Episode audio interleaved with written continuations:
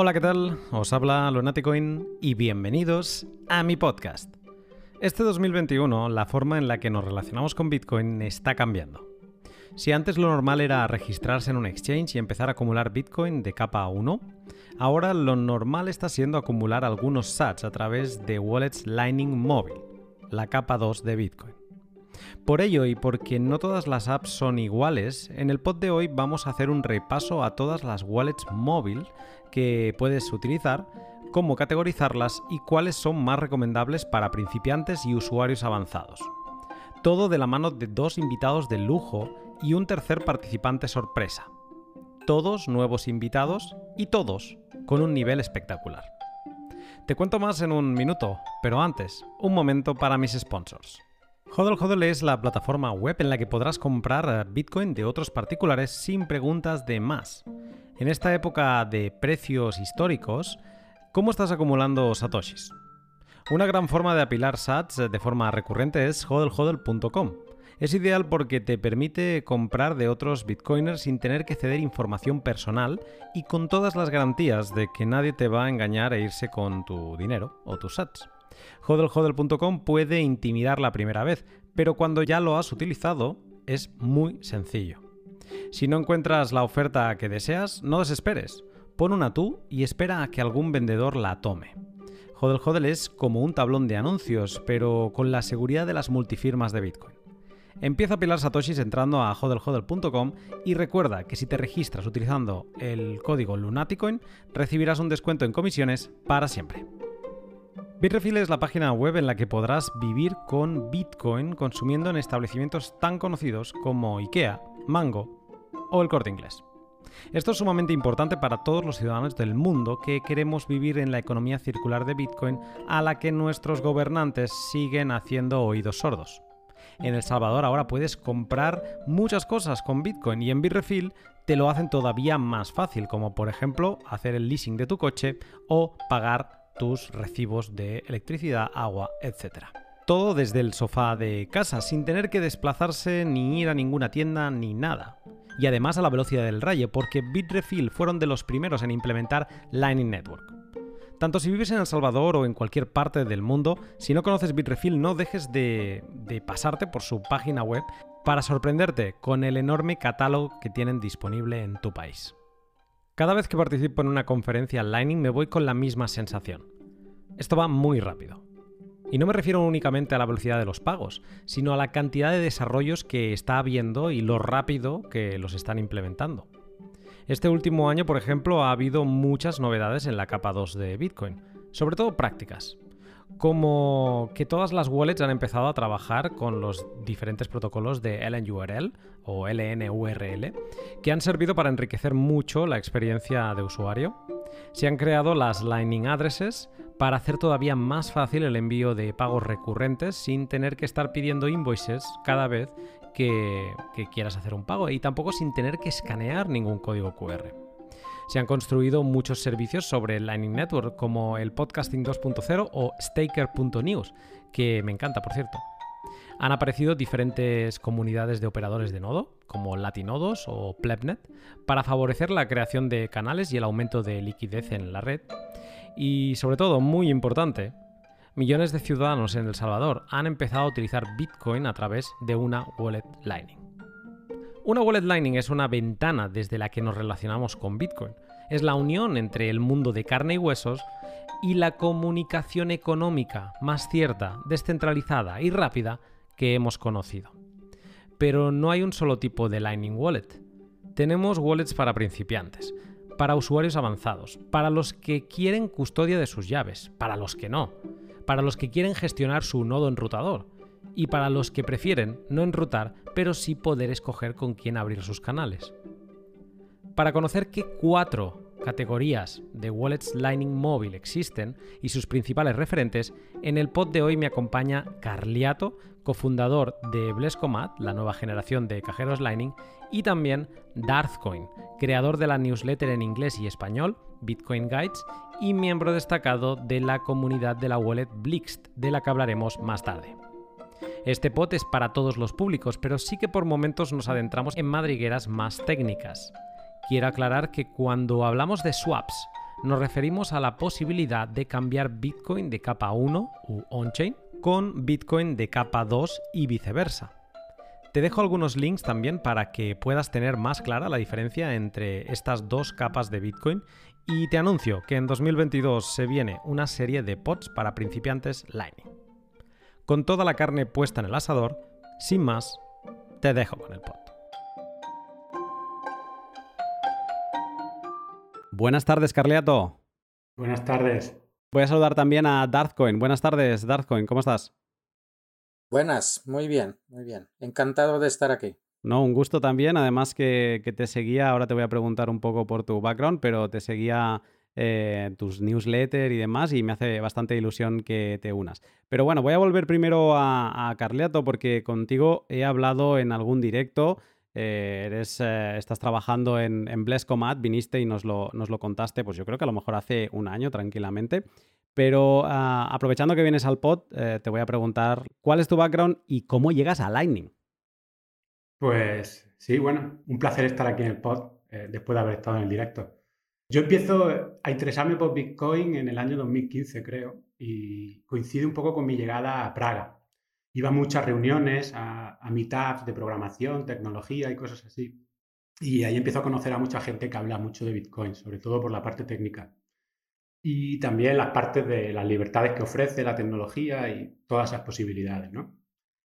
Luego, algo determinante también es que empiezo a colaborar mucho con Parallel Polis y organizando charlas, talleres, donde organizamos eh, un meetup cada, cada semana e intentamos promover la educación de Bitcoin en la parte técnica.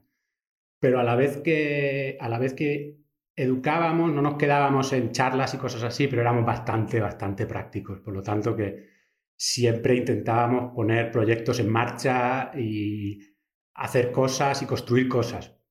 De manera que cuando, cuando llegó Lightning, para nosotros era, bueno, más material para aprender, eh, algo para construir cosas nuevas y todo eso. Así que desde el día cero empezamos a probar la tecnología. Cuando salieron las primeras implementaciones, que todo estaba eh, Lightning estaba muy, muy, muy en pañales, ¿no? Todavía creo que no había ni testnet. Lo que hacíamos era que cogíamos y poníamos Bitcoin Rec Test y entre varios nos conectábamos al mismo Wi-Fi y abríamos canales entre nosotros, pero todo ficticio.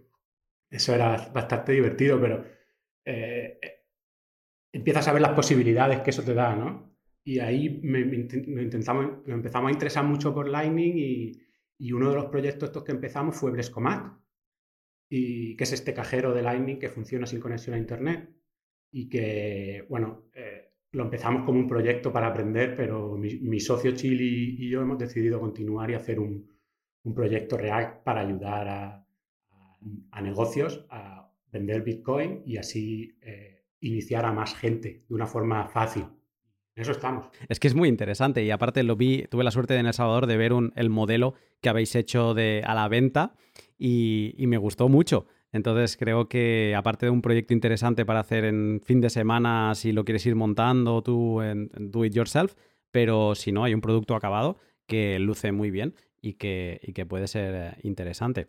Eh, pues em, genial. Eh, entonces ahora Darthcoin, tú eres el creador de la newsletter en inglés y también en español, Bitcoin Guides o guías Bitcoin, en la que encontramos, por ejemplo, la guía para nodos de liquidez, qué software de nodos Bitcoin Lightning puedes correr, o Blixt, que hablaremos más tarde de ello, que es una, wallet y, nodo Lightning.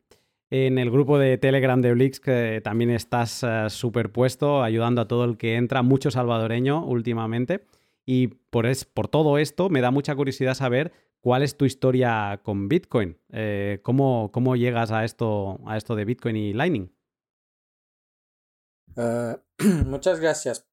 Pero primero quiero saludar a Carliato porque no sabía que él está detrás del, del, uh, del Blescomat. Y me encanta el Blescomat. Y lo, lo he recomendado a mucha gente. Me alegro que te guste. Es, es, un, es un proyecto que me ha encantado desde el principio, porque también fue promocionado por los de LN Beats. Bueno, eso, eso ya lo discutimos luego. Ahora voy, a volver lo que me preguntaba Lunaticoin. Pero uh, sí, es que he empezado en 2012 con, con Bitcoin y hasta 2020 he estado un poco escondido en el mundo online Bitcoin. Y cuando los de Umbrella han empezado con, con, con el nodo, quería, quería dar un, una ayuda a todos los usuarios nuevos porque sabía que uh, esa gente no sabía absolutamente nada de, de, lo que es Lightning, lo que es un nodo, cómo montarlo, cómo empezar poco a poco a aprenderlo. Y entonces he echado una mano. Luego he visto que los de Blixt, bueno, los, que es solo un, chico, es Hampus, eh, estaba solo y no, no podría dar basto con, con ayuda a, usuarios, porque encontré también el Blix por, por, una casualidad, no sabía, yo tampoco sabía de él. Mm. En, en 2020 sí que lo he encontrado buscando información sobre él en URL. Entonces he encontrado eso y digo, hostia, pero ese, ese wallet, eso no es un wallet, esto es un nodo. Y es un nodo en tu móvil. Y, y en el mismo tiempo he probado también Nayuta, que también es un, es un nodo móvil, pero es más limitado que Blix. Y así empecé a, a, crear todo ese newsletter con guías, con todo eso, por, por casos prácticos, digamos. Yo, yo estaba en, en muchos eh, grupos de Telegram y solo mirando lo que nuevos usuarios piden o, o preguntan, me lo apuntaba. En, en Telegram tienes el, el Telegraph, que es un notepad, y apuntaba cosas ahí. A ver, ¿qué pregunta? ¿Qué pregunta? Y entonces me iba probando yo mismo. Todo, todas estas guías que yo lo he escrito son mis pruebas, mis tests, digamos. Y lo he escrito de, de esa manera para que mucha gente lo entiende y que lo, lo pueden hacer ellos mismos. Mm. Y en, en, el grupo de Blix estoy ahí para ayudar nuevos usuarios porque venía desde Umbrel. Umbrel tiene una, eh, una cosa que mucha gente lo utiliza en, en, Raspberry, en, en Raspberry Pis. Y estos son, son unos dispositivos más sensibles. Entonces, muchos nuevos usuarios que no saben cómo hacer un debug, digamos, eh, no pueden restaurar o no saben cómo hacerlo. Yo he encontrado que con Blixt, simplemente importando el fichero uh, de, de, backup de, de channels del Umbrel, pones la, la semilla y listo. Recuperas tus fondos. Mientras te estás reinstalando el Umbrel, ya tienes los fondos recuperados. Estás más tranquilo. La gente estaba desesperada en el grupo de Umbrel. Por, eso, hostia, ¿dónde están mis, mis fondos? ¿Dónde están mis satoshis? Y digo, oye, tranquilo, mira, te he hecho una guía con siete opciones de recuperar tus fondos. Paso a paso lo he hecho con, con Blue Wallet, con Sparrow, con Blixt y todo eso. Y entonces, claro, mucha gente han pasado a Blixt y han descubierto prácticamente de Blixt. Y luego he hecho una guía donde explico que puedes utilizar eh, en continuación eh, la aplicación Blixt con tu nuevo Umbrel. Que te creas un nuevo Umbrel y si quieres otro eh, nodo más privado, pues lo, lo haces una, una triangulación, digamos. Y, y por eso estoy ayudando mucha, mucha gente. Sí. No, no, doy fe que las guías son, son una, una delicia porque, sobre todo, o sea, lo que te pongo en valor es que son temas que son útiles, pero luego aparte que son temas que no están muy tratados. Eh, alguien podría pensar que sí, pero no. Y cuando yo veo tu newsletter, que recomiendo y pondré el link en la descripción para quien quiera unirse, lo que veo es digo, ah, mira, qué bien. O sea, son siempre temas que a mí me llaman la atención.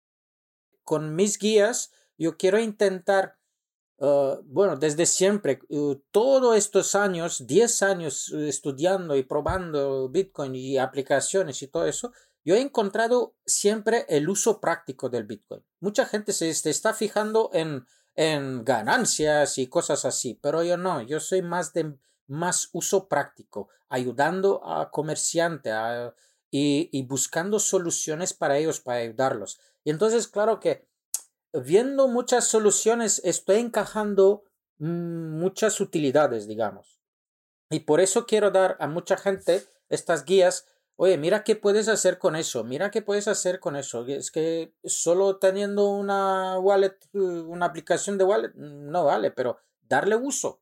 Exacto. Pues nada, eso. Recomiendo a todo el mundo que le eche un vistazo a estas, eh, a la newsletter de, de Darthcoin en inglés, algunos también traducidos al, castellano, así que le podrán... Todos, todos lo tengo en inglés y castellano. Pues mira, ves algo que no me había fijado. Yo me los leo en inglés y algunos sí que me he fijado que ponía lo de léelo también en castellano, así que mucho mejor. Todo... Y, y esto lo he hecho especialmente para Latinoamérica, porque me he dado cuenta que le falta mucha información y como estaba mucho en inglés, digo, hostia, pero yo, yo hablo inglés y, y, y, español, entonces puedo traducirlo, no pasa nada, no me da igual, mm. lo puedo publicar y por eso he hecho también un, un, canal de Telegram dedicado donde publico en inglés y español. Quien lo quiere leer en cualquier idioma y ya está.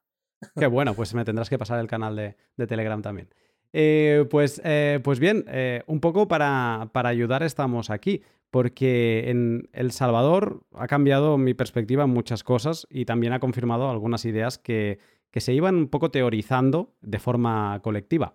Una de estas ideas confirmadas allí, allí es que a partir de ya, las primeras relaciones de los nuevos usuarios de Bitcoin van a ser a través de una wallet Lightning móvil. Si antes era a través de un exchange, a través de Coinbase, Binance y luego una wallet on-chain, no, ahora esto ya ha cambiado. El primer contacto va a ser una Lightning Wallet. Por ello, en el pod de hoy vamos a hablar de wallets y vamos a hacer una exposición de los tipos de wallets que existen, cuándo deberíamos plantearnos usar cada uno de estos tipos y sus mejores exponentes. Pensando en este pod y en las diferentes soluciones wallets móvil Lightning, yo he llegado a la conclusión de que existen tres tipos, ¿vale? Y las he categorizado en función de dos cosas en función de quién tiene la custodia de los fondos, los tengo yo o los tiene alguien por mí, ¿vale? Y luego también eh, dónde está el nodo Lightning que estoy operando, porque para mover fondos Lightning hace falta un nodo. Ese nodo lo tengo yo en mi móvil, lo tengo yo en otro sitio o lo tiene otra persona en otro sitio, ¿no? Con esta categorización me sale que hay, pues eso, tres tipos. Uno sería la wallet custodia, que sería el nodo está fuera y las llaves no las tengo yo, me las gestiona alguien por mí. Luego habría una opción parecida, pero que yo sí que tengo las llaves, es que el nodo está fuera de mi móvil, por ejemplo en mi casa o en un servidor tercero, y yo tengo las llaves, acceso a las llaves, lo que pasa que accedo a este servidor desde fuera, ¿vale? Aquí estarían las wallets, que son una interfaz de nodo, y por último, tendríamos las wallets móviles Lightning, que son wallets que son un nodo y tengo las llaves también en el, en el móvil. Luego podríamos decir que tenemos una cuarta categoría de wallet Lightning, pero en verdad no es una wallet Lightning, es una wallet on-chain, eh, que es un híbrido, pero claro, es que habla tan bien el lenguaje de Lightning que mm, la tenemos que mencionar, que es Moon pero acabo de publicar un pod sobre ello, así que si te interesa entender por qué acabo de decir esto que acabo de decir sobre Moon, eh, puedes escuchar el, el L130. Carleato, te pregunto a ti, ¿cómo ves esta primera categorización? ¿Cambiarías algo? ¿Añadirías algún tipo? Yo creo que es una buena categorización, o sea, sí está el tipo, el tipo un poco híbrido, ¿no? Que, que no tienes las llaves, pero el nodo corre en tu, en tu en tu teléfono o en tu, aplicación, como es el, caso de los hosting channels, pero creo que eso está, está también... No, no, es verdad, o sea, faltaría esa cuarta. Lo has, lo Un poco híbrido, es difícil de categorizar. O sea, mira, es que además en, colgaré un cuadro, lo sobreimpresionaré en el vídeo, en el que yo había puesto como una X y ahora mismo haré como se girará y aparecerá la cuarta categoría que acabas de, hacer tú, que es que tú estás corriendo un nodo de unos fondos que no acabas de tener toda su custodia. Bueno, no la tienes, de hecho, que serían los hosted y, y que pueden, en teoría, pueden enrutar por ti, o creo que todavía no, pero en un futuro sí. Sí, así es. los hosted channels son muy, muy interesantes, así es. Yo, yo he utilizado, antes uh, había, el, era eh, se llamaba de otra manera el, Simple Bitcoin Wallet. Pero Bitcoin Lightning Wallet, creo. Exacto. BLV doble. Mm. Exacto. Yo lo he utilizado desde primera, primer día. Me ha encantado eso, esa idea. Es que para, para un onboarding fácil, si él, él te da un, un, un 2 millones de satoshis y el usuario enseguida ya puede utilizarlos. E, es una forma, no puedo decir que es custodial, porque el, el que maneja el servidor de estos hosted channels no tiene control total, digamos. Pero sí que está. em, pero sí que tiene los, los fondos. O sea, es como un canal virtual en el que los fondos no se han movido de, de su lado. Sí, pero, pero para empezar, para, digamos, un usuario nuevo, para empezar es perfecto, digamos. Desde ahí tú puedes hacer lo que quieres con estos fondos. Lo puedes mover a un, otro canal privado o público, lo que, lo quieres tú puedes hacer. Y, además le, he propuesto a Anton, que es el developer, le he dicho, oye, haga una opción que el usuario puede pasar fondos de un hosted channel a un, un canal normal. Y ha dicho, sí, lo estoy pensando. Y están, están en cu curso, digamos. Yo estoy de acuerdo, creo que la idea es interesante, pero no hay que dejar de mencionar que es custodial totalmente. Sí, La idea es interesante, así es. como algo nuevo, ¿no? Sí, pero, pero mira el caso que estaba escuchando el, el otro podcast de, de Lunatecoin sobre el eh, Moon Wallet y, y contaba cómo, cómo le ha pasado en, en El Salvador. Es que para ir a El Salvador y gastar ahí tal, tal, un hosted channels con 2 millones de satoshis ya le valía, que lo podía alimentar cada vez cuando quería. Y ya está. Aunque perdía el teléfono le robaba, que máximo que podía perder, 2 millones de satoshis. Ya está. Tuve problema- problemas de, de no, no me enrutaba los pagos. Quise probar eh, Simple Bitcoin Wallet y, mm, y me fallaban los pagos. Y entonces cuando, o sea, uno de los problemas de estar en, en una situación real de mercado es que tienes una persona que te está mirando y te está diciendo, bueno, ¿y ¿qué pasa? ¿Cómo me pagas? ¿No? O sea, se piensan que les estás engañando. Porque y eh, todo el rato me salía error. Y cuando ya me pasó en dos tiendas, dije, no, em, que a lo mejor es mi móvil. Eh, hay mala conectividad porque no teníamos internet, eh, no teníamos tarjeta de, de El Salvador para internet y, eso vino más tarde. Entonces, eh, por eso me decidí por Moon también, porque estaba probando otras wallets y me daban problemas. Y Simple Bitcoin Wallet fue de las que me falló en ese momento. Y fue cuando dije, mira, no. la idea, o sea, com- como dices, está muy bien para, para empezar. Ahora llegaremos a ello. Pero yo, por ejemplo, por eso me, me acabé decidiendo por, por Moon, porque fue la única que no me dio problemas en, en ningún momento. Solo pagué más fees de las que hubiera pagado con, con otra wallet Lightning, pero mira, me funcionó. Ti- Tienes que escuchar, uh, uh, Anton, el developer del, del Simple Wallet, ha tenido con, uh, con Mato Del, sí, ha tenido un buen, buen podcast donde explica sobre la liquidez. Y además, mira, justo en el, en el grupo de Telegram de Blix Wallet hay uh, Juan Ángel que dice, eh, ha dicho algo, algo muy, muy interesante, que ha, ha tenido unos canales con, con los de Chivo y de repente han, han, han vaciado toda la liquidez que tenía. Esto es, es una cosa muy extraña lo que está pasando. Y claro que si no hay liquidez, pues no se pueden hacer transacciones en Lightning. Y, y esto lo dices porque puede, ser, puede estar bien el, el tema de usar hosted channels porque un poco le, le pasas la, la responsabilidad de, de gestionar esta liquidez a, a, a LNB, que entiendo que, es, que debe ser que Es, es que vamos, vamos mucho más allá mm, a, a la liquidez total de, en, en Lightning, en canales.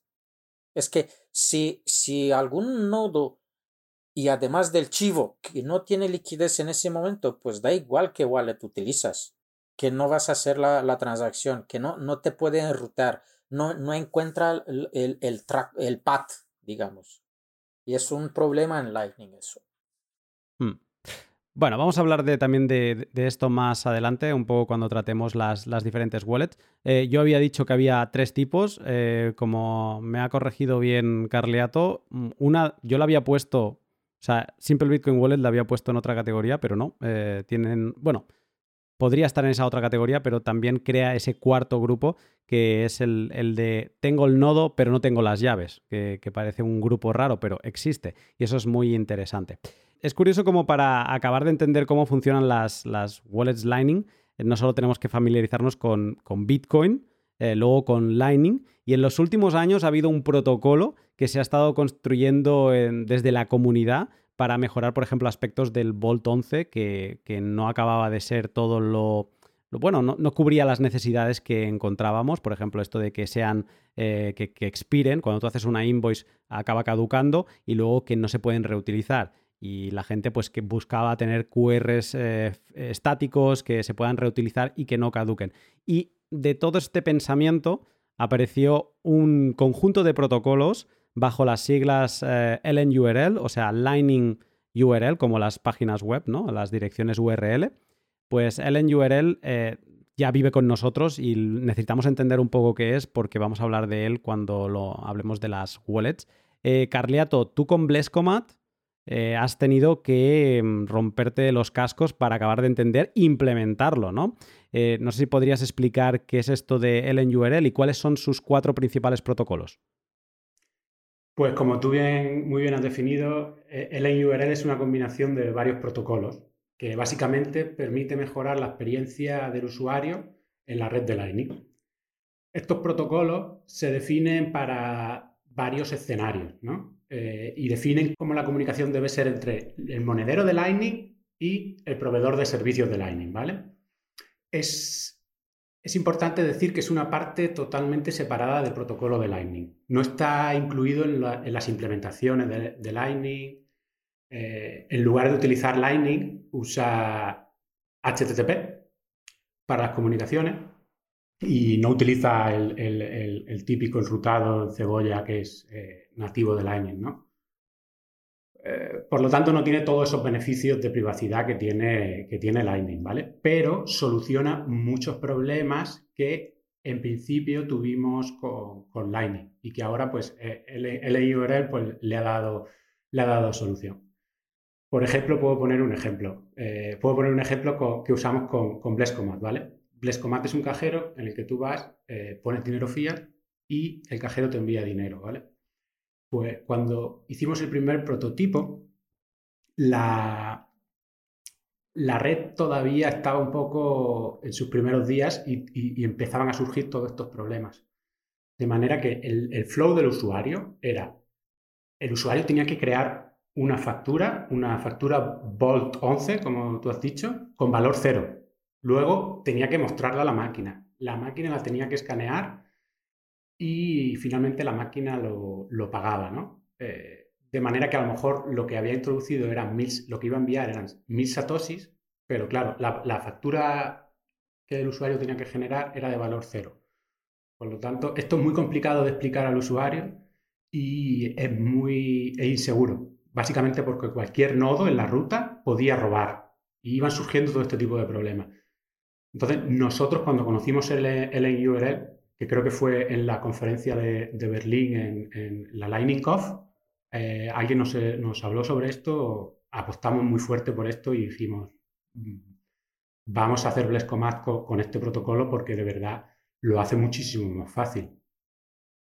Y, bueno, eh, aunque todavía no había ningún monedero que lo, que lo, implementase, eh, nos alegramos mucho cuando, cuando todos los monederos de Lightning empezaron a implementarlo y, y vimos que funciona porque no es solo nuestra parte, ¿no? O sea, tú implementas esto y cuando el protocolo está todo, todo en el aire, ¿no? Eh, necesitas una comunidad, necesitas un ecosistema que, te acompañe. Y en este caso ha funcionado, ¿no? Mm. Eh, déjame, porque has dicho una cosa que me parece interesante comentarla, que este protocolo no va por la capa de comunicación de Lightning, y eso es porque, o sea, hay como diferentes Mm, protocolos de, comunicación. Internet es la estructura, la infraestructura, pero luego el, o sea, es como las carreteras, ¿no? Pero luego si vas en moto, o vas en coche o vas en camión, esos son los diferentes protocolos, ¿no? Y, em, el Lightning es un protocolo en sí mismo de comunicación, tiene sus propias reglas de, diálogo entre nodos, y esto que acabas de decir ahora de LNURL funciona por encima de HTTP, que es el... Exacto, es, el, protocolo de la web. Correcto. Y lo que vamos a, a, ver si lo he entendido yo bien cuando lo he analizado esto. Lo que haces Em, es que cuando tú escaneas un, por ejemplo, para pagar a alguien, ¿no? El, hay el código famoso de, del Lightning Transaction Bot, eh, que es el, bot de Telegram. Eh, ese te da un código estático para recibir propinas, por ejemplo, y eso es un código LNURL.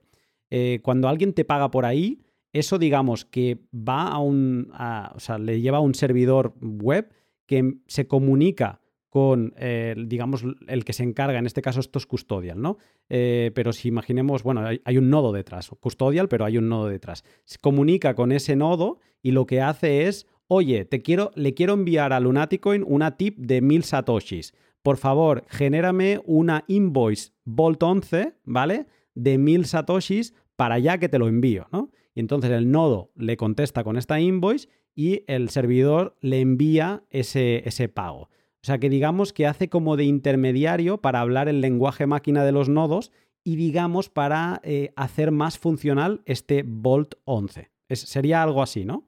Exacto, es básicamente, eh, tenemos este problema, la red Lightning se ha diseñado que el que va a recibir tiene que generar una factura con el monto definido y hay casos eh, en la vida real en la que eso es problemático. Por lo tanto, como la, implementación en los nodos es lenta y necesita consenso entre todos los implementadores y todo eso, pues la comunidad básicamente ha dicho, bueno, tenemos este problema, nosotros queremos solucionarlo hoy. Aunque haya promesa de solución de futuro, nosotros queremos usarlo hoy y entonces se propone esto que usa no la red de Line, pero utiliza protocolos web y servidores web eh, para solucionar estos problemas que a la vez se conectan a, los nodos y, lo, solucionan. Quiero, quiero, añadir una cosa, es que ese protocolo de LNURL es, es open source. Cualquier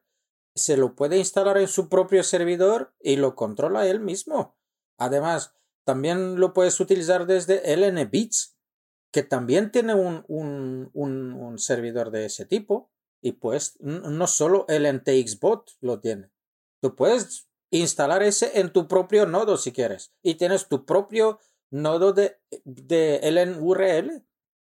Y ya está.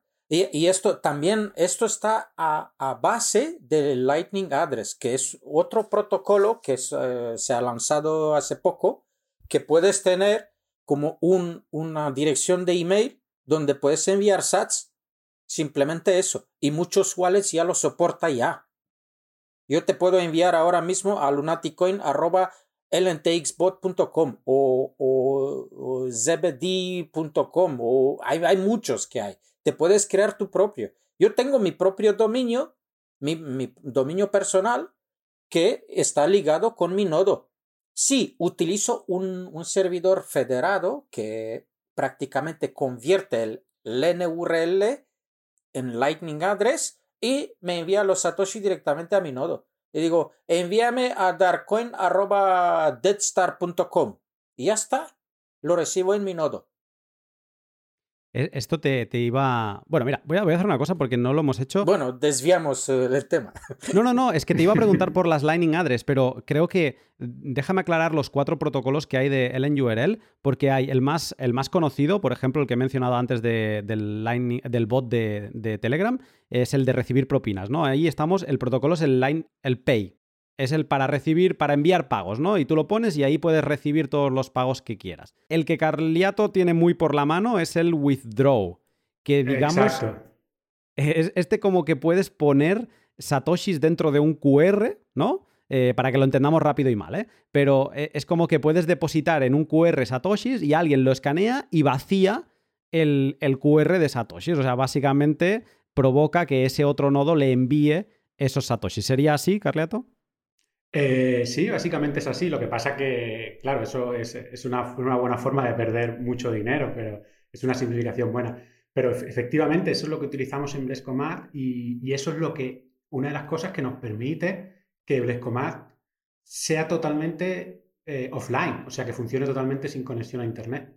Porque ese código QR que tú has dicho contiene una firma digital que es prueba de que el usuario ha introducido eh, X cantidad de, dinero fiat en el cajero y luego nuestro servidor eh, comprueba esa firma digital y como el servidor obviamente está en Internet, pues eh, realiza el pago. Pero te permite hacer este tipo de juegos que, de otra manera pues no serían posibles. O sea, tú puedes tener un cajero Blescomat en medio del campo, solo con, con placas solares para darle alimentación y ya está. Solo necesitas 12 voltios. Ahora entiendes por qué me ha gustado de primera vez el Comat. Es una idea estupenda. No, no, es, es, maravilloso. De hecho, esto, esto que no, no, podemos entrar en detalle hoy porque tenemos mucho por hablar todavía, pero mm, te voy a traer un día al directo de nuevo a que nos cuentes cómo es esto de, de congelar satoshis offline que se descongelan luego online cuando el usuario los retira. Esto me, me parece brillante. Y Vale, pero, o sea, ya tenemos estos dos, el de pagar, el de retirar fondos, y quedarían dos. Uno es como más mm, aburrido porque no es tan, pero muy interesante, que es el de Channel, que básicamente es un QR que sirve para solicitar que te, que te abran un canal o que lo abras tú. Ahora, dudo. no, que te lo abran a ti. Es, una petición de ábreme un canal. Sí. Ábreme un canal.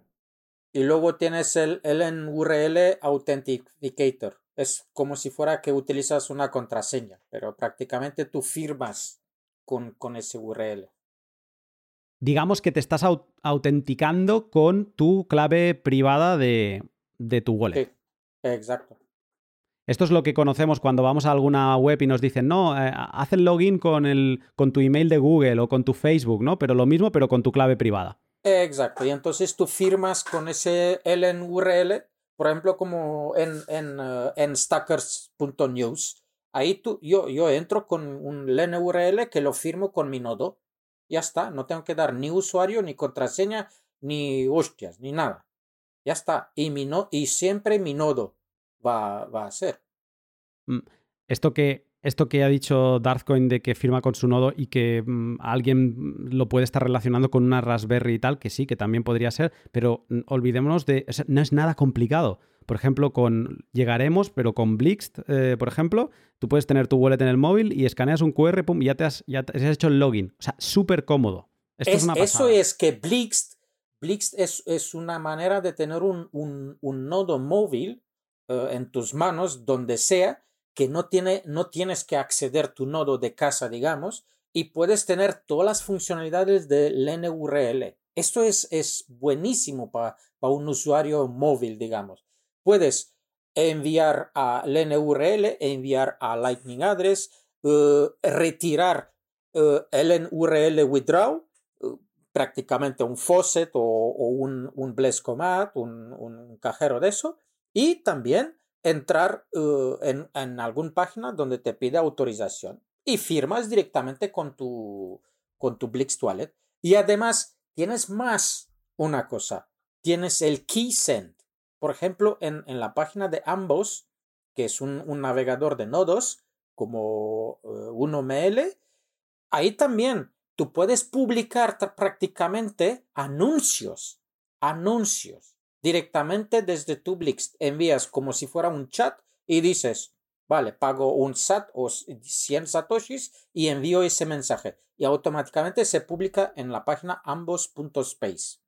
Ahí tienes un, un, billboard donde la gente puede publicar, oye, mi, mi nodo está offline o tengo esa oferta o tengo ese negocio, estoy ahora promocionándolo. Ya está, y está libre, sin censura, sin nada la idea de la autentificación, la verdad que el, flow de usuario eh, me parece estupendo. Eh, lo utilizas en Stacker News y es fascinante cómo puedes hacer sin necesidad de dar tu email, nada así. Pero todavía tengo ese mm, problema de mezclar mm, dinero con otras cosas. Todavía no me siento, no, me he convencido todavía de eso. No sé si es la única duda que me da a mí el, el URL este para autentificarse que es un poco, pero quizás es un problema mío y acabe acostumbrándome. Quizá lo que hay que tener es llegar a un punto donde entiendas también, ah, lo decía antes, ¿no? Para entender el URL, o sea, para utilizar Lightning, normalmente quieres entender un poco de Bitcoin, eh, un poco de Lightning Y ahora pues también te toca aprender un poco de LNURL. Que ojo, si alguien nos está escuchando y no entiende nada de Bitcoin, todo lo que acabo de decir no es necesario para empezar a recibir satoshis. Que como decía Darthcoin, tú puedes tener incluso una cosa que se parece a un email, ¿vale? O es, es idéntico a un email. Y, recibir satoshis y no tienes que saber nada de esto. Pero si quieres empezar a aprender, tienes que ir un poco como aprendiendo de, de, cada uno de estos protocolos. Y lo decía todo esto porque si empiezas a entender a lo mejor lo que acabas haciendo es que tú te acabas financiando, acabas llenando de fondos a algunas de estas wallets Lightning que vamos a hablar hoy, desde, por ejemplo, vienes de un CoinJoin y ese, ese ucho lo utilizas para mm, llenar una Lightning Wallet con un millón de satoshis y vas gastando. Y mm, eso, digamos que tienes que empezar a pensar que sí, que te estás autentificando con, unos, eh, con una clave privada y que eso tiene también tiene un chain analysis, ¿no? Y al final, pues tienes que ser muy consciente hasta dónde van a poder tirar si analizan esa, si tienen acceso a, esa, a esa, clave extendida pública que van a, que, o a tu firma o algo, que van a poder ver. Eso se tiene que analizar. Eso, esto estamos entrando en otra dimensión, pero lo que sí que es es que Lightning ahora mismo, si hay alguien que hace tiempo que no utiliza Lightning o solo lo utiliza de tanto en tanto para enviar alguna tip, Lightning está acelerando y está empezando a tener estos servicios que, te puedes registrar con, solo con, firmando con tu wallet que, da vértigo. O sea, muchas cosas que escuchabas hablar en shitcoins que lo querían hacer y tal y tal. Y aquí estamos ya a una velocidad pues del rayo. Nunca, nunca mejor dicho. Em, solo decir ya, última aclaración de esta parte del NURL, que lo que ha explicado antes Darthcoin del email, de la, de la Lightning Address, que es como se le llama esto, eh, es todavía hecho más fácil el LNURL Pay, lo de recibir propinas, pero convertido incluso ese QR, eliminamos el QR, lo pasamos a un email y ya el, servidor este HTTP cuando recibe el call del email este, pues acaba haciendo lo mismo, pero en lugar de tener que escanear un email, es, es con una dirección de email. Que lo bueno que te da esto es que, como ya empieza a pasar en algunas wallets, yo voy a volver a mencionar a Blix porque creo que es la que mejor lo ha solucionado, ya puedes tener una, una, una agenda de direcciones con los emails de todos tus conocidos y no le tienes que pedir ninguna invoice más. Le dice, ah, mira, pues le quiero enviar un tip a, a Darthcoin, pues tengo el, el, email que ha mencionado antes, le envío 100 satoshis porque me ha ayudado con algo, o 1000 satoshis, ¿no? Y eso es, la cabeza te empieza a explotar y dices, madre mía, ¿dónde estamos? Eh, no, eh, solo quiero añadir sobre eso, porque Lightning Address abre una puerta para más usos, digamos. Es que Lightning Address, tú lo puedes tener, es, es código abierto primero, tú lo puedes tener en tu propio nodo, es simplemente unas líneas de código, te lo puedes instalar, no, pero también puedes utilizar un Federated Server que hace como si fuera que convierte la, la uh, hace una interrogación, digamos, sobre tu nodo o tu wallet o tu Blix o lo que sea y convierte esa interrogación en una uh, factura Lightning y lo envía a al cliente, lo paga y ya está, tú recibes. Tú, imagínate eso para empresas, un empresario normal dice, vale, tienes aquí mi factura y en breve de poner el banco, pues pone ahí abajo, me lo puedes pagar a esa dirección es como si fuera un email. Ya está. Y, y, ahora creo que el 90% de todos los wallets Lightning soporta Lightning Address. Sí, Blix tiene una cosa un poco más adelante. Tiene estos contactos donde te puedes guardar eso. Pero seguro que en próximos años ya vamos a ver eso como si fuera normal. Pero eso abre una puerta. Es, eso es, tú lo puedes tener en tu propio servidor, eso no tiene que ser un tercero. Tú dices que lo has hecho en, ya lo has implementado en tu, con tu propio dominio y yo eso es un, es un tutorial que todavía no he encontrado para hacerlo fácil para la gente. Está, está en mis guías. Tengo guías para estos. Pues esta no la he visto. sí, sí, están ahí. Están ahí. Está sobre Lightning Address. Venga, pues esto aquí he hecho mal mis deberes y lo voy a revisar bien porque lo que quiero es, yo que soy un noob total con tema de servidores y demás, poderlo, los, el paso a paso para, para poderlo montar. Es que, es que mis guías, esos son, cuando yo encuentro una cosa nueva y es muy interesante, lo estoy probando y hago una guía para que todo el mundo lo entienda. Es que mucha gente ah, pero eso qué es, que no, no, ni no se dan cuenta de lo que pueden hacer. Entonces yo le doy una pista, digamos, nada más. Qué bien. Pues mira, ya tengo, tengo deberes después de este pod. Eh, vamos a saltar a las wallets, eh, porque he mencionado estos cuatro grupos de wallets. Vamos a repasarlos rápidamente. Eh, para que la gente tenga una visión general de todas las wallets que existen. Algunas les deben sonar y entonces para que las acaben de ubicar y sepan bien bien qué, mm, pues, qué premisas de privacidad o seguridad están aceptando o utilizando cada una de ellas. Vamos con el primer grupo. Sería como el grupo más de wallets más sencillas de empezar a utilizar seguramente, que son las wallets custodial. ¿Qué significa esto? Pues que mm, son estas wallets donde no tenemos ni el nodo, ni tenemos las llaves. Alguien está gestionando un nodo y las llaves por nosotros y mm, digamos que nos deben esos satoshis. Mm, en algún momento nos los tendrían que devolver. Cuando nosotros le pedimos envíamelos aquí o envíamelos allá, lo tendrían que hacer. Pero siempre hay la duda de que puede ser que algún día no nos hagan caso y no tengamos acceso a nuestro dinero. Eh, ¿cuáles, ¿Qué wallets están en este grupo? Pues tenemos, por ejemplo, a Wallet of Satoshi, eh, luego tenemos Blue Wallet, que Blue Wallet eh, puede jugar a dos divisiones, ¿vale? Puede ser custodial, como ahora estoy mencionando, o puede estar también en la parte de interfaz de nodos. Lo mencionaremos después también. Eh, Bitcoin Beach, ZBD, y luego en una parte bastante más restrictiva tenemos Chivo y Lightning Strike. seguramente hay más, me dejo, porque en este grupo tiene que haber bastantes más. es el, el, que muchas compañías que quieren montar una wallet pues encontrarán como más facilidad comercial o de business eh, montar una de este tipo. Pero bueno, tienen su utilidad. Entonces, eh, yo os quería preguntar, em, por ejemplo, eh, ¿para qué tipo de usuario crees que son recomendables estas wallets? Para abuelitos, digamos, o gente que no tiene ni idea sobre Bitcoin. Para empezar, estos son los mejores, digamos. lo que has mencionado tú Mm, resto ya no vale, solo estos que has mencionado, digamos. Lo he probado todos. Sí que vale.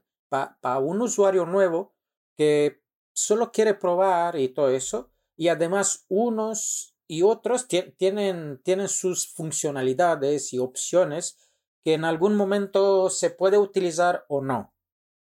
Y, tienes una, una, paleta muy, muy, muy larga de, de funcionalidades, digamos que cada uno lo encuentra. Y si tienes razón, custodial quiere decir que en cualquier momento no vas a tener acceso a tus fondos. Y es un peligro. Y, y no solo que no lo puedes acceder, es que das control a otros. No sabemos que en cualquier día algún gobierno, banco, yo qué sé, una cosa así dice, vale, pues cogemos el control de todo eso y mucha gente se van a quedar. La gente tiene que utilizar estos custodial wallets para aprender y con, con pequeñas cantidades, digamos. Y nada más que no, no sea un riesgo. Para pagar una cerveza o probar un, una propina, no pasa nada. ¿Vale? Yo, yo también tengo una guía especial donde explico que la gente tiene que entender que tener tres niveles de wallets. Uno, donde tienes tu hodl, eh, la más cantidad que, que, puedes tener y guardarlo ahí, tus ahorros de toda tu vida, que nunca no lo tocas, tienes un, un, un medium, una, una media, un cash, digamos, donde tú manejas de donde compras, de donde recibes y de ahí eh, mueves a HODL y a, a, a, gastos. Donde en, en, y la tercera sería los wallets móviles que sea custodial o no, pero que sea con cantidades pequeñas. Y así tienes por niveles de cantidades los wallets y manejas con todos. Es, la, es todos estos años, desde 2012 hasta ahora, he probado todo ese tipo de, de, de funcionalidades, digamos, y de, de niveles. Te lo juro, tengo wallets escondidos en la punta de la montaña literalmente, ¿eh? Literalmente. Tengo, tengo wallets escondidos en una imagen. He hecho un, una guía también cómo esconder un wallet dentro de una imagen para que la gente entienda que no solo un hardware wallet es, es suficiente o yo qué sé, o es la manera más fácil, no.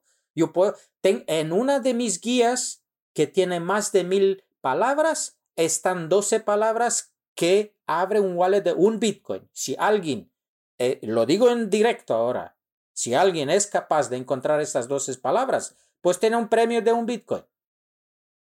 A ver si es capaz. Buen reto.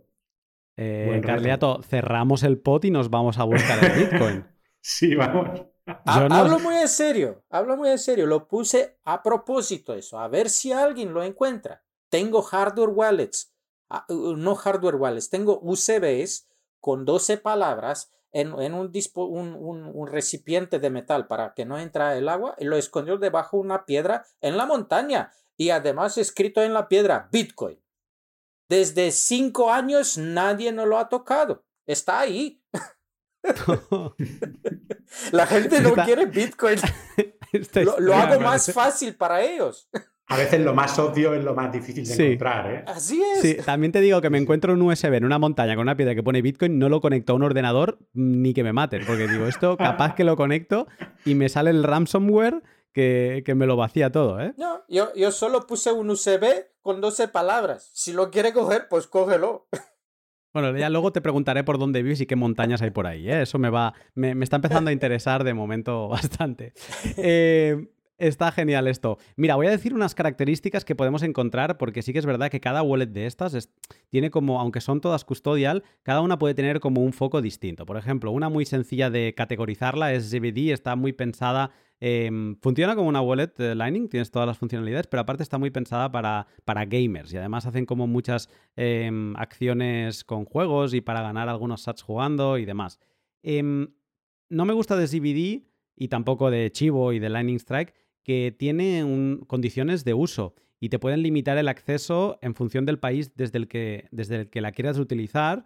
O, por ejemplo, si no eres de, un país en concreto, como sería el caso de Chivo, si no eres de El Salvador, pues no la puedes utilizar. O Lightning Strike, si no eres americano o de El Salvador, eh, creo que solo tiene estos dos países, no la puedes utilizar. Pero, eh, por ejemplo, cosas interesantes de Chivo y de Lightning Strike, que creo que es algo que cada vez vamos a acabar viendo más con el tiempo, cuando se puedan tener, por ejemplo, stablecoins en, eh, nativas de Lightning con algún tipo de dólar sintético a través de DLCs eh, o por el estilo. Em, de, perdón, de CFDs construidos sobre DLCs, ahora lo he dicho bien. Pues, ¿qué dos wallets te permiten hacer esto ahora mismo de cambiar de Bitcoin a, dólares? Son Chivo y Lightning Strike. Entonces, esto para depende de qué país, bueno, en este caso solo se pueden utilizar eso en El Salvador o en Estados Unidos, pues puede ser útil si alguien se quiere estar protegiendo de la volatilidad. Y luego, muy interesante decir y mencionar que Blue Wallet es súper friendly, muy amigable con lo que hemos explicado antes de LNURL. Eh, tiene el Pay y el Withdraw. Y también tiene las Lightning Address como mm, Wallet of Satoshi y ZBD. Dicho todo esto, y para cerrar este capítulo, que creo que Darthcoin mm, lo ha dicho perfectamente, cuáles son, o sea, para quién es y cuáles son sus peligros. Eh, Carleato, con, de todas estas, si tuvieras que decir a alguien que está empezando y que quiere una fácil, que no le complique mucho la vida, que tenga una, user interface, una interfaz de usuario amigable también, ¿cuál le recomendarías para empezar? Yo con esas condiciones, eh, Wallet of Satoshi, seguro. Además, eh, yo también la tengo. O sea, la tengo instalada y siempre tengo algunos fondos ahí porque como tú, has como tú has dicho que experimentaste algunas veces que estás en una situación real y hay fallos de enrutado, hay no sé qué, pues eh, yo he experimentado eso muchas veces. Y cuando me pasa eso, saco Wallet of Satoshi y normalmente me ha funcionado. Y además la, la interfaz que tiene es súper sencilla. Además, es, estéticamente me parece también curiosa. Tiene unas animaciones muy chulas yo es la que, la que le recomiendo a la gente que no quiere, que no quiere tener eh, problemas o que obviamente ponga ahí una cantidad que normalmente pondrías en tu bolsillo y que no te importa perderla para tomarte un café o pagar una cena, algo así. No más. Darkcoin. Es que eh, yo, yo siempre digo a los novatos o los que ahora empiezan con Bitcoin, le digo, tú piensas sí, el on-chain es tu banco central un, wallet Lightning es tu bolsillo de día a día que gastas, nada más. No, no tienes que, mover todos tus bitcoins en Lightning o en tu wallets móviles o cosas así. No, ahí tienes así. Cuando tú te vas a un, un una tienda para comprar un pan o yo qué sé, huevos, pues te vas con 10 euros o yo qué sé, una tontería, ¿me entiendes? Ya está. Así haces lo mismo con Lightning. Te, vale, ¿cuánto piensas tú que, que, gastas en una semana, digamos? Pues vale. un millón de Satoshi. Pues un millón de Satoshi te pones en Wallet o Satoshi, en Blue Wallet o cualquiera. Y, y como decía Carliato, es Wallet o Satoshi para empezar, perfecto. Pero también hay que tener alternativas, uno, dos o tres uh, Lightning Wallets en, en, tu móvil. Si falla uno, pues tienes otros fondos en el otro. Ya está. Que no hay más uh, de esto. Sí, bueno, yo espero que, que, todo el ecosistema vaya a un punto en el que haya soluciones que funcionen, que, que funcione, si no 100%, 99%.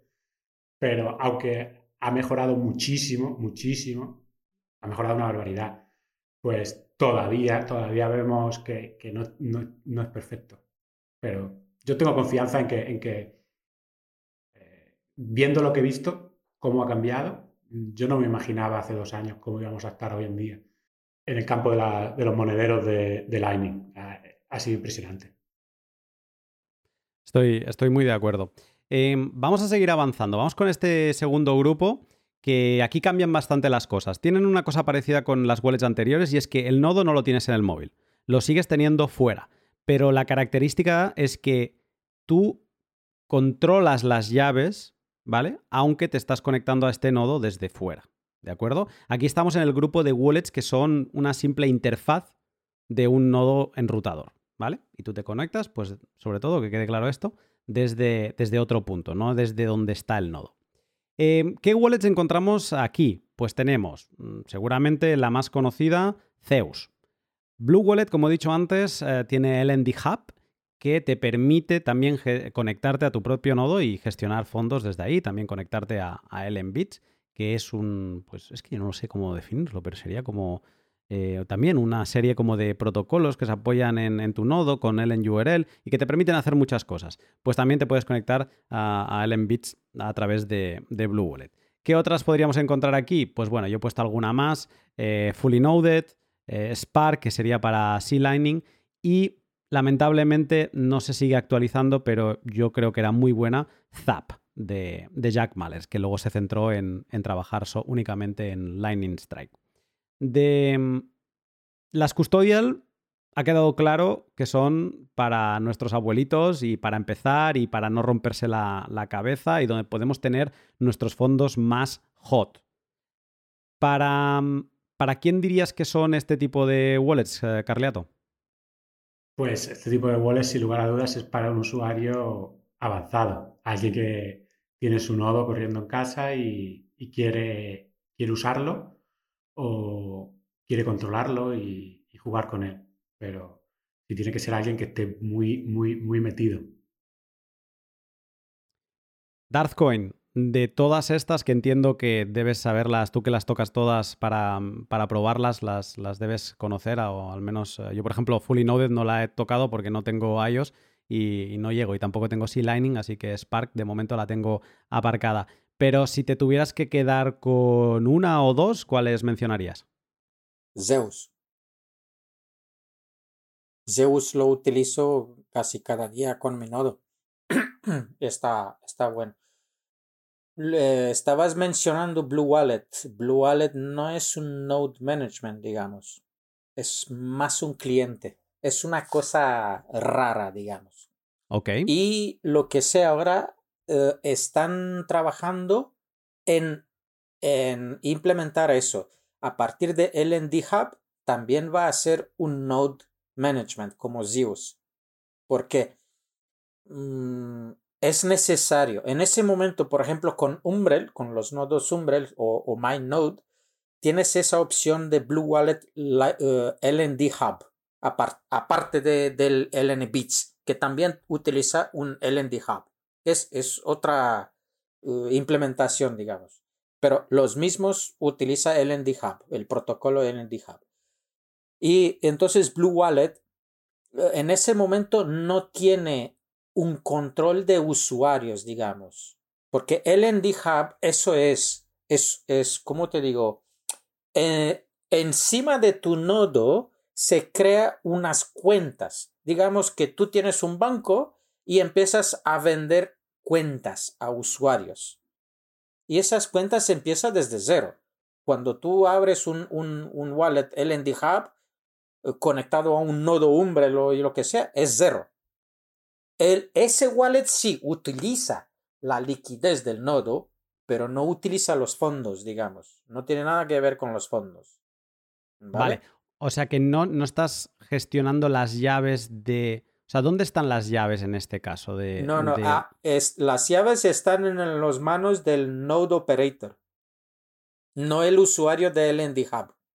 El LND Hub es solo alquila, digamos, la liquidez. La liquidez es agua simplemente agua en unas tuberías. Los canales de Lightning es agua en tuberías. Y lo que haces tú, te pinchas prácticamente en esas tuberías con tu wallet LND Hub y utilizas esa agua. Pero tú para tener eh, agua y todo eso tienes que poner agua en, esos, en esas tuberías. Tú no puedes utilizar esa agua. Vale, pero digamos, o sea, porque claro, el, o sea, digamos que tú no eres el node operator aunque utilices el ND Hub, mientras que cuando utilizas Zeus sí que eres el operador del nodo, que estás operando desde, desde la distancia. Digamos que en Blue Wallet y el ND Hub estás tomando prestado un servicio que te está dando ese nodo, pero no eres el operador, no sigues sin ser el operador de ese nodo, o sea, estarías más en el lado custodial todavía. Así es, así es, por eso se llama Uncle Jim, tú como operador del nodo, tú eres el Uncle Jim, el, tío Jim, digamos, ¿vale? Y tú tienes tu familia, tus amigos y todo eso. Y dices, vale, tú puedes tener tu, tu propio wallet LND Hub en Blue Wallet o Zeus. Zeus también soporta LND Hub. Lo mismo como, como soporta uh, uh, Blue Wallet. Y ah, Exacto. Y entonces tú abres, por ejemplo, tú tienes tu propio nodo. Yo, yo tengo a, mi mujer que tiene un wallet en Blue Wallet, pero está un LND Hub en mi nodo, ¿vale? Y tiene su, su balances, tiene sus satoshis, pero utiliza la liquidez de mi nodo. Pero yo no tengo control de, de los satoshis de ella. Es su problema. Vale, o sea que aunque tú lo estuvieras utilizando con tu propio nodo del que tú eres el operador, aún así estás utilizando tu nodo como no de una forma pura, porque como bien explicabas, estás en una capa superior de, la operación del nodo. Tú, no das uh, prácticamente esto, esto es para familias, para, para, cosas que tienes un nivel de, de, confianza, digamos, ¿vale? Por ejemplo, mi mujer no tiene que abrir un, un wallet con Blue Wallet. Lo abre con mi nodo, ¿vale? Y ya está. En mí tiene confianza que estos fondos no se, no se van a controlar, no se van a bloquear, no, nadie no lo va a ver, ¿me entiendes? Sin embargo, si abre directamente con los servidores y nodos de, de Blue Wallet, estos en cualquier momento lo puede cortar. Y por eso Blue Wallet ha lanzado esa, uh, ha abierto el código para que cualquier nodo puede tener su propio LND Hub. Esto es una cosa de maravilla cada nodo puede ser un banco. Es que me da la sensación que eso puede ser muy interesante, pues aunque no, aunque no esté dentro de esta categoría para, para ponernos teóricos, ¿no? Eh, de, de, ser una interfaz de nodo, pero sí que se puede entender que es, por ejemplo, en El Salvador, si hay algún usuario más avanzado que acaba montando su nodo eh, y la gente quiere una wallet sencilla mm, de estas custodial, pero sin tener que confiar, por ejemplo, en en un tercero que no. O gobierno o lo que sea, sí. Exacto, puede confiar en este amigo, que es el, amigo techie, tecnológico, que tiene un nodo y puede utilizar pues Blue Wallet eh, con LND Hub en el nodo del amigo. Es un servicio custodio, pero es un custodio de confianza, en, en así es, Muy bien dicho, custodio de confianza, así es. Me están saliendo categorías de wallets, ahora tenemos custodios de desconfianza, custodios de confianza. Eh, me habéis espera que todavía estamos para empezar. Ah, vale. vale, vale. Este, este pod se me está complicando por momentos, pero lo estoy disfrutando muchísimo. Eh, Lightning tiene solo tres años, nada más. Imagínate eso. Em, yo también utilizo Zeus, eh, que antes lo mencionabas, y sí es como. Es el todoterreno. O sea, eso eh, es para power users totales que tienen su. que están enrutando, que están ah, jugando al juego de la liquidez o no, o simplemente tienen un nodo para, para pues, digamos, para abrir sus canales y para mover sus fondos on-chain eh, a Lightning. Yo tengo siete cuentas en Zeus, que son nodos, que son LND Hub, que son C Lightning, que son otras cuentas, porque eh, el Zeus soporta muchos protocolos. Eso es muy interesante, es, ese, esa aplicación. Pero bueno, entramos en detalles de, de cada uno. Sí, porque dentro de Zeus está muy bien esto que has dicho. Zeus no es como que abres Zeus y ya está y te conectas a un nodo y ya. No, tienes como eh, diferentes, vamos a llamarle perfiles, y cada perfil puedes apuntar a un nodo diferente, a un protocolo diferente, a, pues, a un cliente, el LND Hub, como estábamos mencionando ahora, y es eh, para digamos que seguramente en wallets móviles de mayor soberanía, mayor control, que lo puedes hacer absolutamente todo, seguramente estaremos en el techo, mm, sin tener un nodo, un nodo en el móvil. ¿eh? Estaremos en la app más arriba. Mira que me viene una idea para Carliato ahora. ¿Qué pasa si hace... Sí. ¿Qué pasa si hacemos un protocolo que en Zeus un usuario se puede conectar con un cajero directamente y tiene una cuenta en ese cajero y cuando quiere comprar o cambiar, directamente de ahí puede hacer el cambio con Zeus. ¿Quieres que, eh, ¿Piensas que se puede hacer una cosa así? Eh, no sé si lo entiendo de todo. La, duda que tengo yo es cómo le entregas el efectivo a, a, distancia a esa persona. Bueno, es que esto se, se, puede ligar con una cuenta. Ahora tenemos hasta en Telegram uh, bots que hace ese cambio. Estás sugiriendo como tenerlo como proveedor de liquidez para, para el backend del, del, del cajero. Sí, digamos, uh, digamos que yo quiero comprar pero no quiero ir por un exchange de eso. Y entonces, con, con ese, ese plugin, digamos, o protocolo, no sé cómo, es solo una idea. Yo tengo prácticamente una, una base ligada a una cuenta bancaria y el Blescomat automático coge el euro o dólares, lo que sea de ahí, y me envía los satoshis en, en, el, en el wallet prácticamente un, un, un, cajero virtual, digamos. Sí, sí, bueno, el problema que tienes ahí es que una vez que tocas el sistema financiero actual ya sí. Eh, te has marcado. o sea, delicado, delicado. Ya, te han visto. Sí, el que hace algo así es Azteco. Eh, lo que acabas de. Yo al menos lo he visto con el cajero este virtual que tienen que tú le tienes que hacer llegar el dinero de alguna manera, con una tarjeta o con lo que sea, y entonces te sale el, código QR de LNURL Withdraw para vaciar los, los sats de ahí. ¿Sabes que tiene, Azteco tiene un, un bot para Telegram?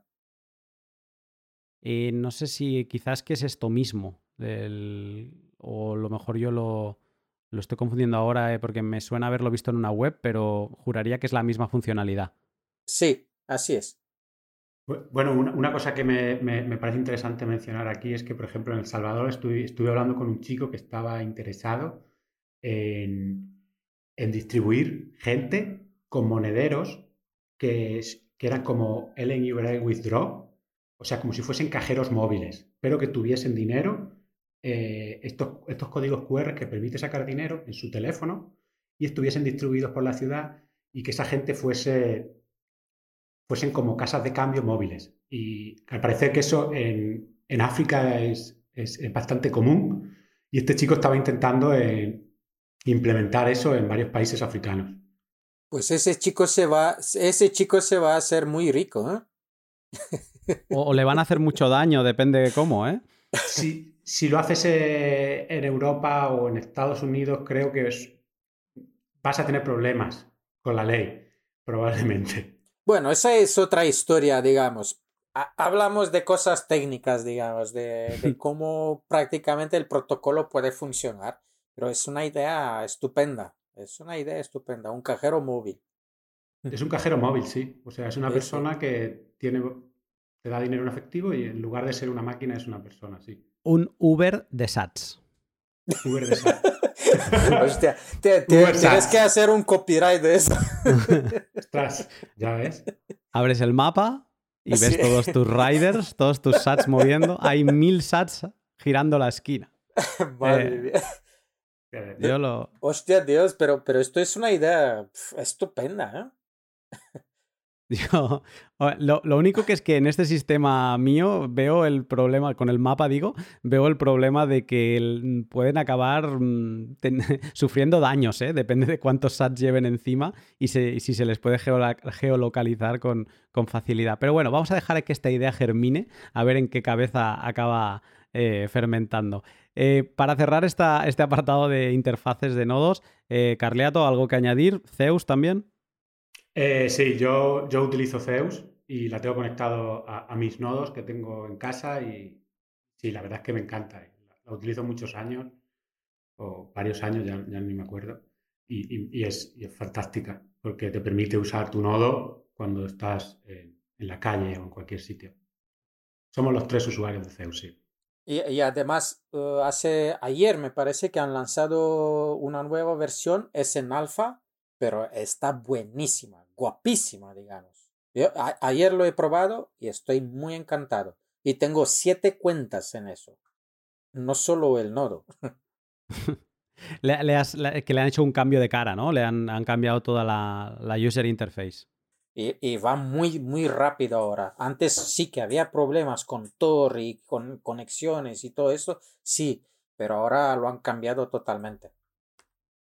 Yo por eso, por ejemplo, aunque tengo el Zeus y me conecto a mi nodo en España em, desde Tor, eh, en El Salvador me dije a mí mismo no, porque ya me da problemas a veces Tor conectándose y dije no, tienes que buscarte otra solución. vamos a dejar Zeus por si en algún momento necesitas más liquidez. Eh, pero, pero si lo han mejorado, pues mira, mm, de las asignaturas pendientes que tengo.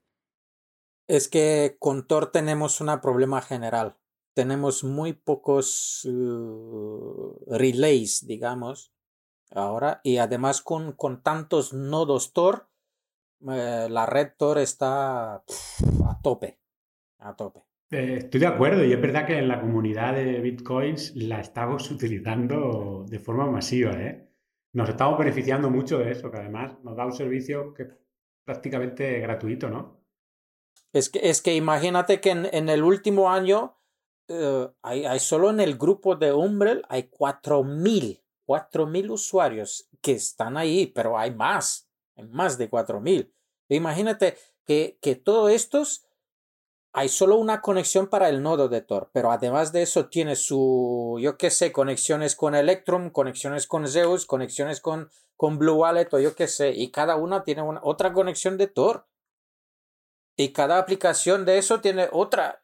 Y, entonces se multiplica por miles. Entonces, claro que la red se, se colapsa a veces. Si ves tus canales que están offline o cosas así, eh, es normal. Y ahora eh, estaba hablando con los developers de Umbrel para que eh, le he dado unas ideas de cómo implementar un relay de Tor en cada nodo pero eso depende mucho también de los proveedores de Internet. No es tan fácil. Eh, como software es fácil de implementar. El problema está ahí, sí.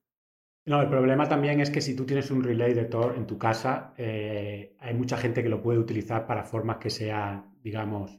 Eh, Legales, ilícitas. ilícitas y por lo tanto te puede comprometer. entonces, hacerlo... Mientras no tengas un exit node, creo, que te puedes. O sea, el problema es ser un exit node.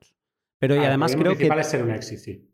Sí, y creo que Tor ya mm, solo deja a un cierto nivel de usuario, hay algún tema de reputación, que solo los que tienen mayor reputación pueden ser exit nodes. O sea, creo que si tú te montas ahora mismo un relay de Tor, vas a ser o una entrada, que tiene un nombre, no me acuerdo, o un intermediario, pero nunca vas a ser un exit. Por esto que acabas de decir también pues no, no, no tenemos otra que, que, implementar otro protocolo por Lightning. Como, como, tenemos el, el Sphinx, el Sphinx Chat y todo eso, que puedes chatar a través de, de Thunder Hub y Sphinx y, el, el, Juggernaut, también se puede hacer otro protocolo que comunica a través de eso y ya está. Quitamos todo el Tor de encima. Veremos también a ver qué podemos hacer con, con Bolt 12, que, que, estresa todavía más la comunicación por Lightning, en este caso trayendo funcionalidades de LNURL uh, nativamente dentro de la capa de comunicación de, Lightning, a ver si empieza, empezamos a estresar más esta red que, sí que somos nosotros, los nodos de, de Lightning, los que la estamos creando. Te interrumpo un momento para hablarte de mis otros dos sponsors. ¿Ya lo escuchas? ¿No? Pues al menos lo deberás estar viendo, con la decoración que ya luce en todas nuestras ciudades. La Navidad ya está a la vuelta de la esquina y mis sponsors eh, de Shift Crypto han creado un pack Navidad para que te animes a subir la seguridad de tus Bitcoin o la de tus familiares. Shift Crypto es la empresa suiza creadora de la Bitbox 2, una wallet física en la que guardar tus Bitcoin con total tranquilidad. Una wallet de hardware es un dispositivo minimalista que tiene lo justo y necesario para poder relacionarte con el protocolo de Bitcoin enviando y recibiendo transacciones, mientras reduces al máximo los vectores de ataque como los hacks online o la extracción por robo del dispositivo. Una Bitbox 2 es la pequeñísima caja fuerte en la que podrás aumentar la seguridad de tus Bitcoin on-chain. Estas navidades en Shift han preparado un pack regalo con el que el destinatario recibirá un dispositivo Bitbox 2, un Little Bitcoin Book en inglés o alemán y una tarjeta navideña muy Bitcoin en la que eh, poder escribir tus mejores deseos. Si estás pensando en recalar seguridad Bitcoin, échale un vistazo a este genial pack siguiendo el link de la descripción. Y luego Lend de Hodel Hodel es eh, la plataforma web peer-to-peer en la que podrás tomar créditos colateralizados con Bitcoin y también podrás prestar stablecoins a cambio de un interés. Esta práctica financiera es muy útil para, por ejemplo, disfrutar de la capitalización de Bitcoin sin vender y por lo tanto sin generar ningún hecho imponible de ganancias de capital. Y también si tenías pensado gastar algunos de tus sats, eh, pero especulas que Bitcoin va a seguir subiendo de precio en el corto plazo, entonces puedes tomar un préstamo, gastar de ahí e ir devolviendo los dólares en el tiempo que hayas pactado. Por alguno de estos motivos es que muchos mineros en Estados Unidos y otra gente que tiene Bitcoin está operando con créditos colateralizados con Bitcoin. Cabe recordar que como toda práctica financiera tiene sus riesgos y antes de lanzarte a operar debes hacer tu propia investigación. Lo que es innegable es que Lend es una herramienta Bitcoiner que todos debemos conocer para cuando la necesitemos. Si todavía no conoces Lend de Hodel Hodel, es un gran momento para seguir el link de la descripción y echarle un vistazo. Vamos con el tercer grupo, que aquí creo que podemos mm, rascar bastante y además es el, es el grupo donde a mí me ha generado pues últimamente bastante interés y le he dedicado bastantes horas a, estas apps. Eh, ¿Cuál es este grupo? Pues en ese esquema que teníamos antes, ahora pasamos a tener en el móvil un nodo Lightning, o sea, tenemos un nodo ya en el móvil y gestionamos las llaves. ¿Vale? Eh, ¿Qué wallets tenemos aquí? Yo he localizado cinco, aunque podríamos poner una sexta que sería Nayuta. He dejado Nayuta fuera, un poco por lo que decía Darthcoin antes, que bueno, parece que está siempre como en un segundo o tercer lugar, es un nodo muy completo, incluso creo que puedes tener un, nodo on-chain podado y se te baja no sé cuántos, todos los gigas, entiendo, de, la, de, Bitcoin de la cadena de bloques y se te queda luego pues con cinco o los que, o los que sean, ¿no? Pero mm, digamos que se ha quedado siempre en un segundo lugar y de momento la he dejado fuera de, este análisis, podemos comentar si queréis. Eh, las cinco que sí que he puesto son, por orden un poco de aparición, Eclair, Breeze, Phoenix, em, Blixt, y aunque ya existía antes con Lightning, hay Bitcoin Lightning Wallet, pero por, por rebranding y por otro enfoque que han hecho, la última en aparecer es Simple Bitcoin Wallet. Le he preguntado a Jordi Montes de Lightning Labs que me explique cómo es posible que podamos correr un nodo Lightning en nuestro teléfono móvil. Los nodos de la Lightning Network tienen básicamente tres funcionalidades, que son enviar, recibir y enrutar pagos. Un nodo debe de ser capaz de interactuar con la cadena de bloques de Bitcoin para gestionar la apertura y cierre de canales. Además, debe monitorear los bloques para asegurarse que no se le pasa por alto el cierre unilateral de alguno de sus canales por parte de uno de sus peers. Otro componente importante es el grafo de la red, que se usará para calcular la ruta de los pagos que iniciemos nosotros. En cuanto a hardware, los requisitos se pueden clasificar como poder de cómputo, acceso a la red y memoria. A día de hoy, el poder de cómputo no parece ser un problema. Muchos de los nodos están ejecutándose en Raspberry Pis, que tienen un procesador con un rendimiento igual inferior al de un móvil de gama media alta. En la memoria es cuando empezamos a ver los primeros trade-offs. La mayoría de dispositivos móviles no tiene espacio para ejecutar ni siquiera un nodo podado de Bitcoin. Hay dos maneras de atajar este problema. La primera es simplemente externalizar este servicio, pero si el nodo Bitcoin al que nos conectamos es un servicio que nos proporciona un tercero, es posible que nuestra privacidad se vea afectada por ello. Otra forma de atajar el problema es correr en el dispositivo un cliente de Bitcoin Lite como sería Neutrino. Lo mismo sucede con el grafo de la red. A medida que el número de nodos va aumentando y tenemos más canales públicos, la memoria necesaria para almacenar toda esa información también va en aumento. Es posible externalizar el cálculo de rutas a un servicio externo, pero tiene un coste muy alto para tu privacidad, puesto que tienes que decirle al servicio externo a quién le estás pagando. Otra opción es el uso de nodos trampolín. Los nodos trampolín se usan como proxies a la network. De ese modo, en lugar de tener que conocer todos los hubs que participarán en la ruta, puedo diferir parte de ese cálculo a los nodos trampolín en sí mismos. El acceso a la red es un poco más problemático. Si la tecnología sigue avanzando, es de esperar que en algún momento tengamos suficiente ancho de banda y memoria para ejecutar un nodo completo de Bitcoin en los dispositivos móviles. Aún así, el acceso a la red por parte de estos dispositivos suele ser intermitente, ya sea porque se desplazan en un sitio donde no hay internet o porque se quedan sin batería. Esa es la razón principal por la que los nodos en dispositivos móviles normalmente no se utilizan para enrutar pagos. Si un nodo calcula la ruta de un pago donde uno de los hubs es un dispositivo móvil, hay bastantes posibilidades de que el pago falle porque ese teléfono ya está desconectado. Esta limitación también se produce cuando el nodo aparece como el último nodo de la ruta de pago, es decir, es el destinatario de la transacción. El único workaround que conozco aquí son billeteras custodial que reciben pagos por ti mientras no estés online y una vez conectado te devuelven los fondos. Las actualizaciones de la network sobre canales y nodos se envían en un protocolo GOSIP. Cuando se produce un cambio, el nodo hace un announcement a la red y se va repitiendo de unos a otros. El problema de no estar conectado es justamente que te pierdes estos mensajes, con lo cual, desde que te desconectas a que te vuelvas a conectar, puede ser que haya habido muchos cambios que alguien te tiene que decir. Esta es la razón por la cual hay algunas billeteras que necesitan sincronizarse cada vez que las abres. Resumiendo, ejecutar nodos de la Lightning Network en dispositivos móviles no es tan sencillo como simplemente coge aquello que hay en el ordenador y compílalo para un teléfono. Las causas pueden ser por dos orígenes distintos. La primera por limitaciones del hardware en sí mismo, como pueden ser limitaciones de memoria o de ancho de banda.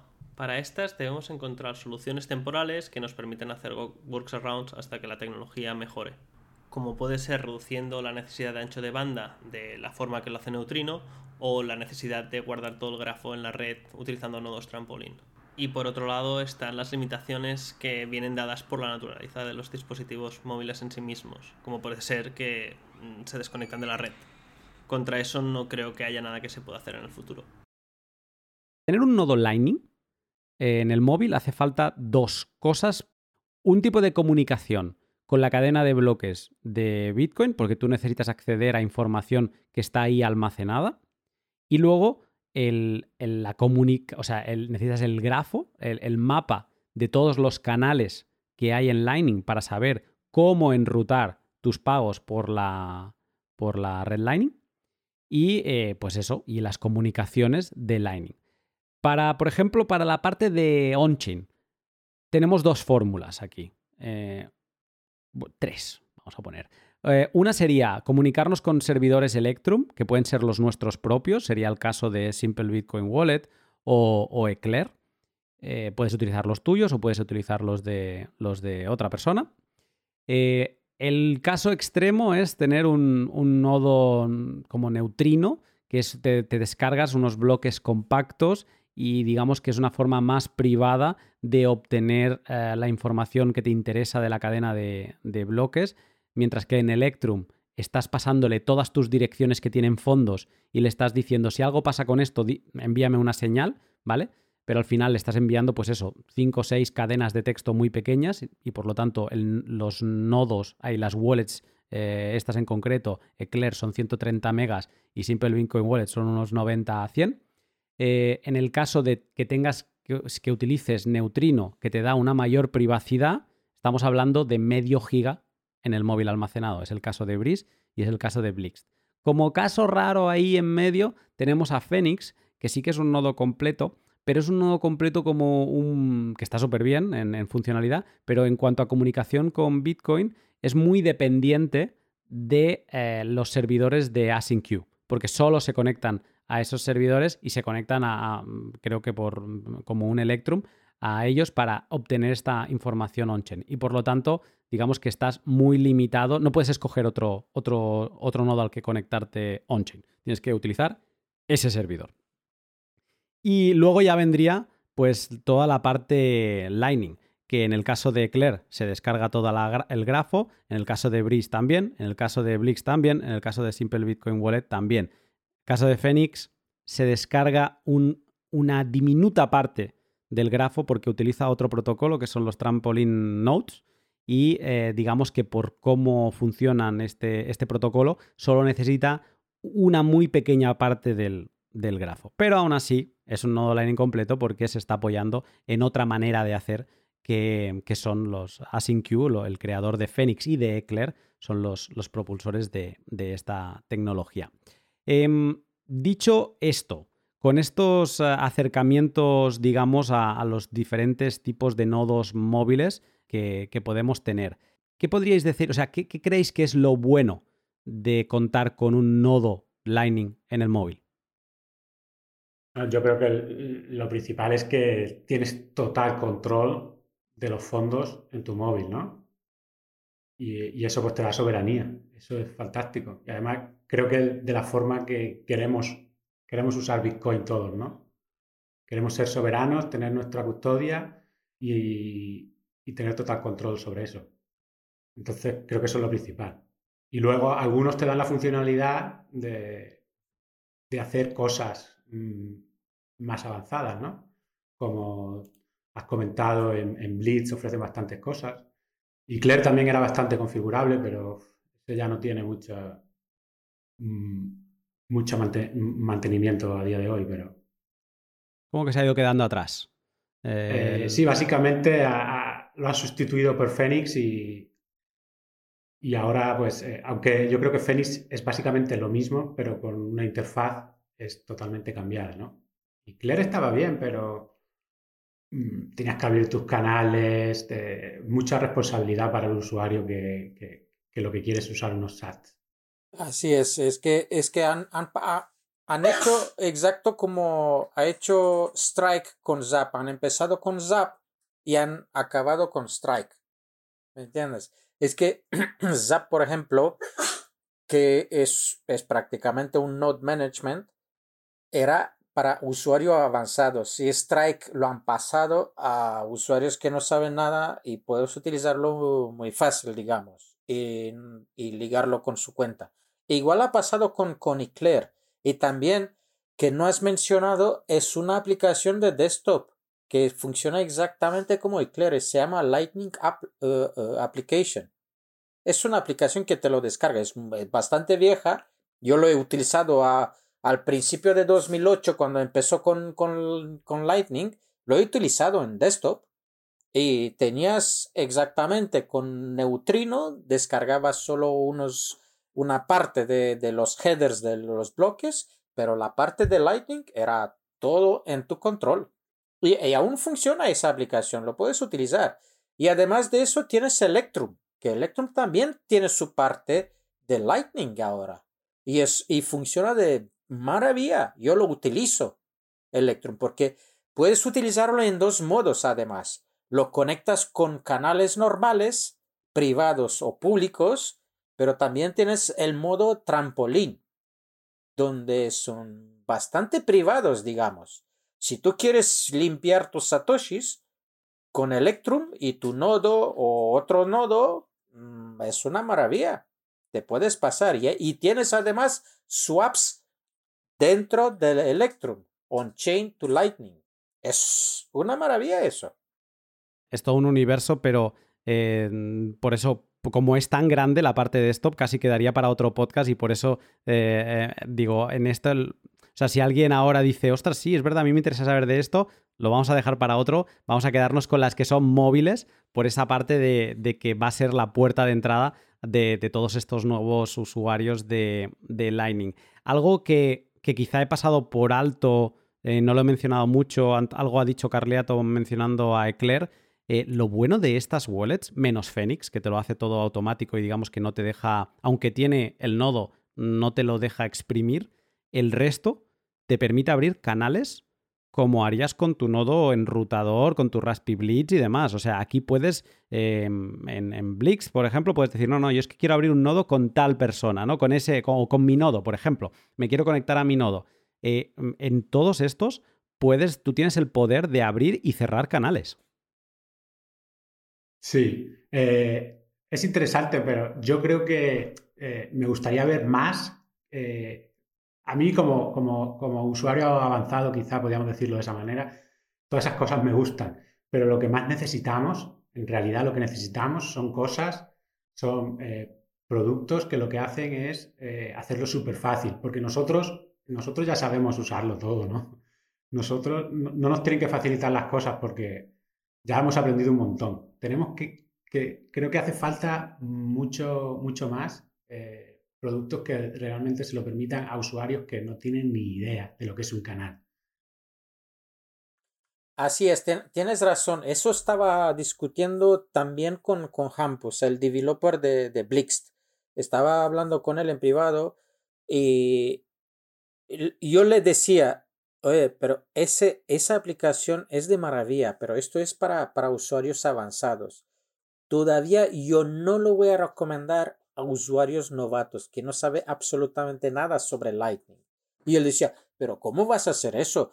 No, tío, es que tienes que hacer esa aplicación que funcione perfectamente para los usuarios avanzados que saben de todas esas cosas.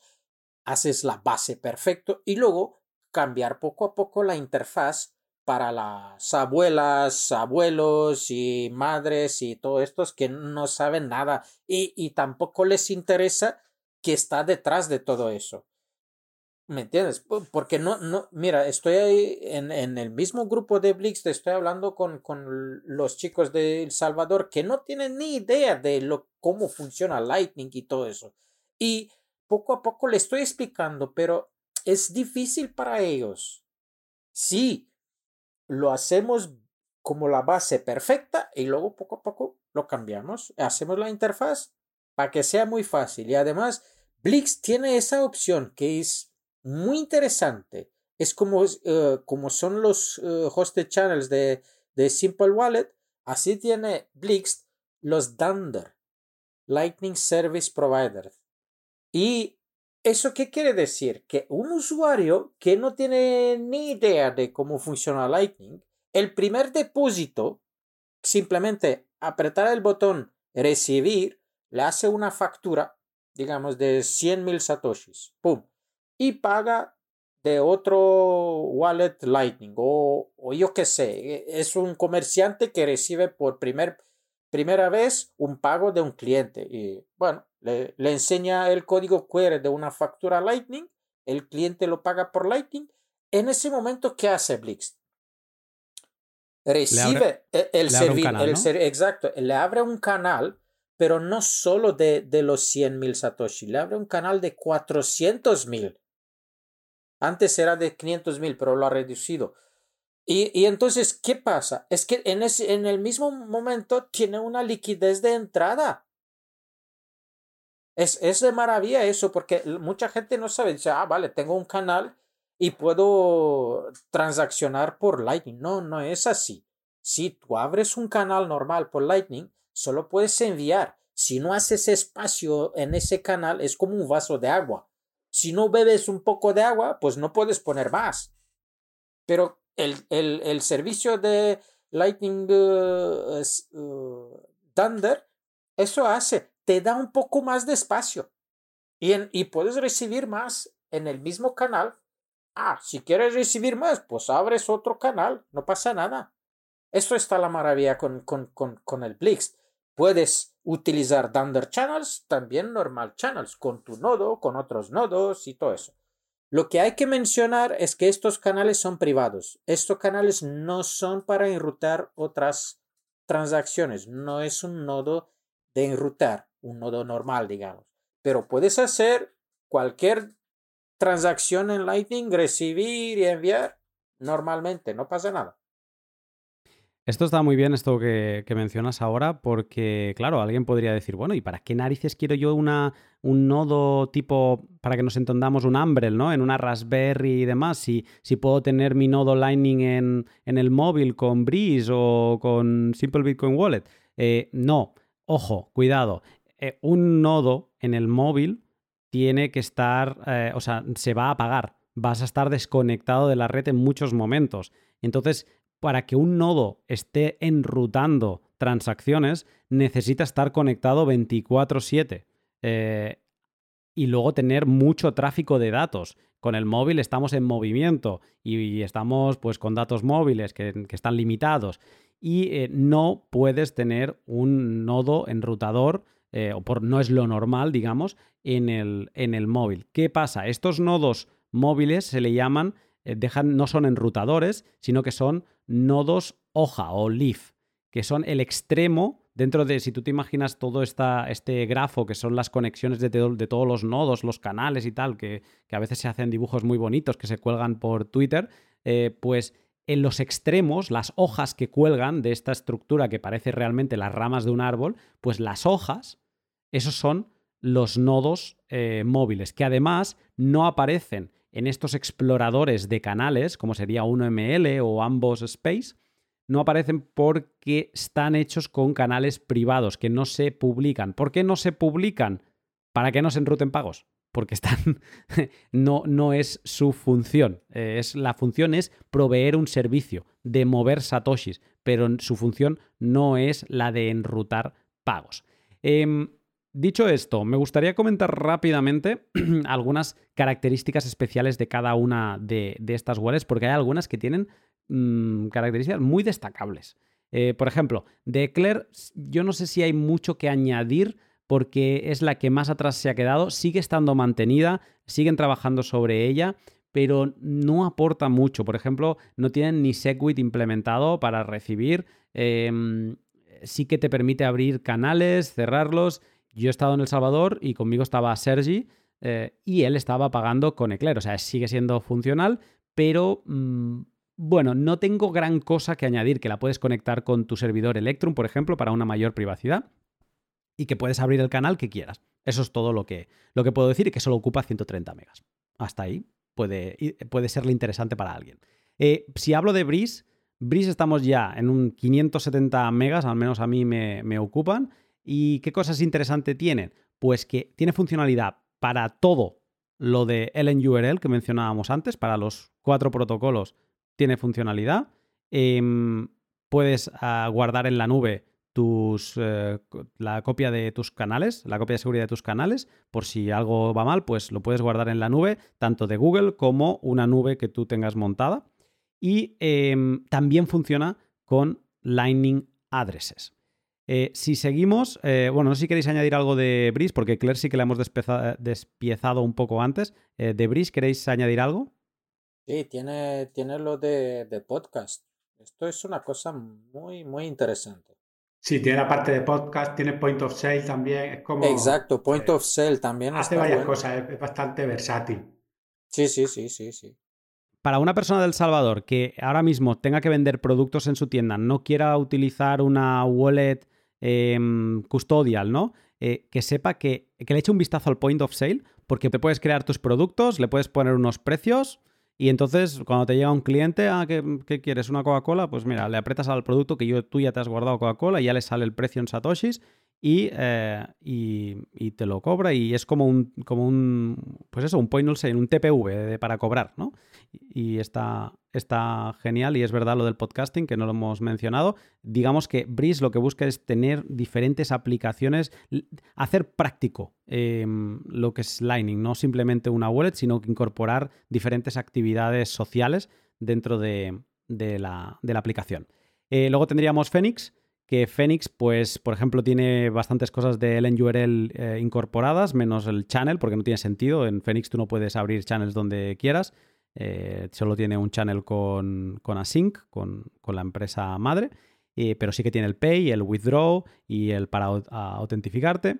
El backup también es en, la nube, pero en los servidores de, de, Async. Lo bueno de Phoenix, mm, así como en las otras wallets te tienes que preocupar de tener um, dos respaldos, el de las palabras y el de los canales, en Async sí que va en la línea que decía, en la de Phoenix, sorry, sí que va en la línea que mencionaba Carleato, de que no hace que te preocupes de nada, porque solo te tienes que acordar de las palabras. Te puedes olvidar del channel backup. Eso es una rotura de cabeza que han hecho ellos para que si tú se te estropea el teléfono, lo pierdes y tal, pero si tú tienes las palabras, tú mm, te descargas en tu nuevo teléfono eh, la Phoenix y le pones las palabras y tienes todos tus fondos ahí. Eso es muy interesante para principiantes. Además, esas palabras funcionan directamente en Electrum. Yo lo he probado, funciona. Te restauras el wallet directamente en Electrum. Interesante. Eh, claro, porque Electrum, utiliza el, backend de, de, de, sí, que es el, trampolín. O sea, y, tiene sentido. Y además el Phoenix eh, es muy interesante para los que hacen swaps. Lightning on-chain, on-chain Lightning. Es, es simple. Si, si tú quieres pasar fondos de tu nodo Umbrel o MyNode o lo que sea, un nodo normal que tienes, pasas a un, a un wallet Phoenix y de ahí lo pasas a un chain. Ya está. Porque a veces el swap interno de, de un nodo no te funciona o se te queda la transacción colgada ahí por mucho tiempo. Si quieres rápido, pues hazlo por Phoenix y lo tienes en unos minutos, lo tienes on chain. Ya está es muy buen dato, los dos, que puedes recuperar tus fondos tanto en Phoenix como en Electrum y que eh, puedes, eh, si tienes fondos Lightning, que es una pregunta de las que más se hace en todas las comunidades de Telegram de algún grupo de Lightning. ¿Y esto cómo lo paso a on-chain?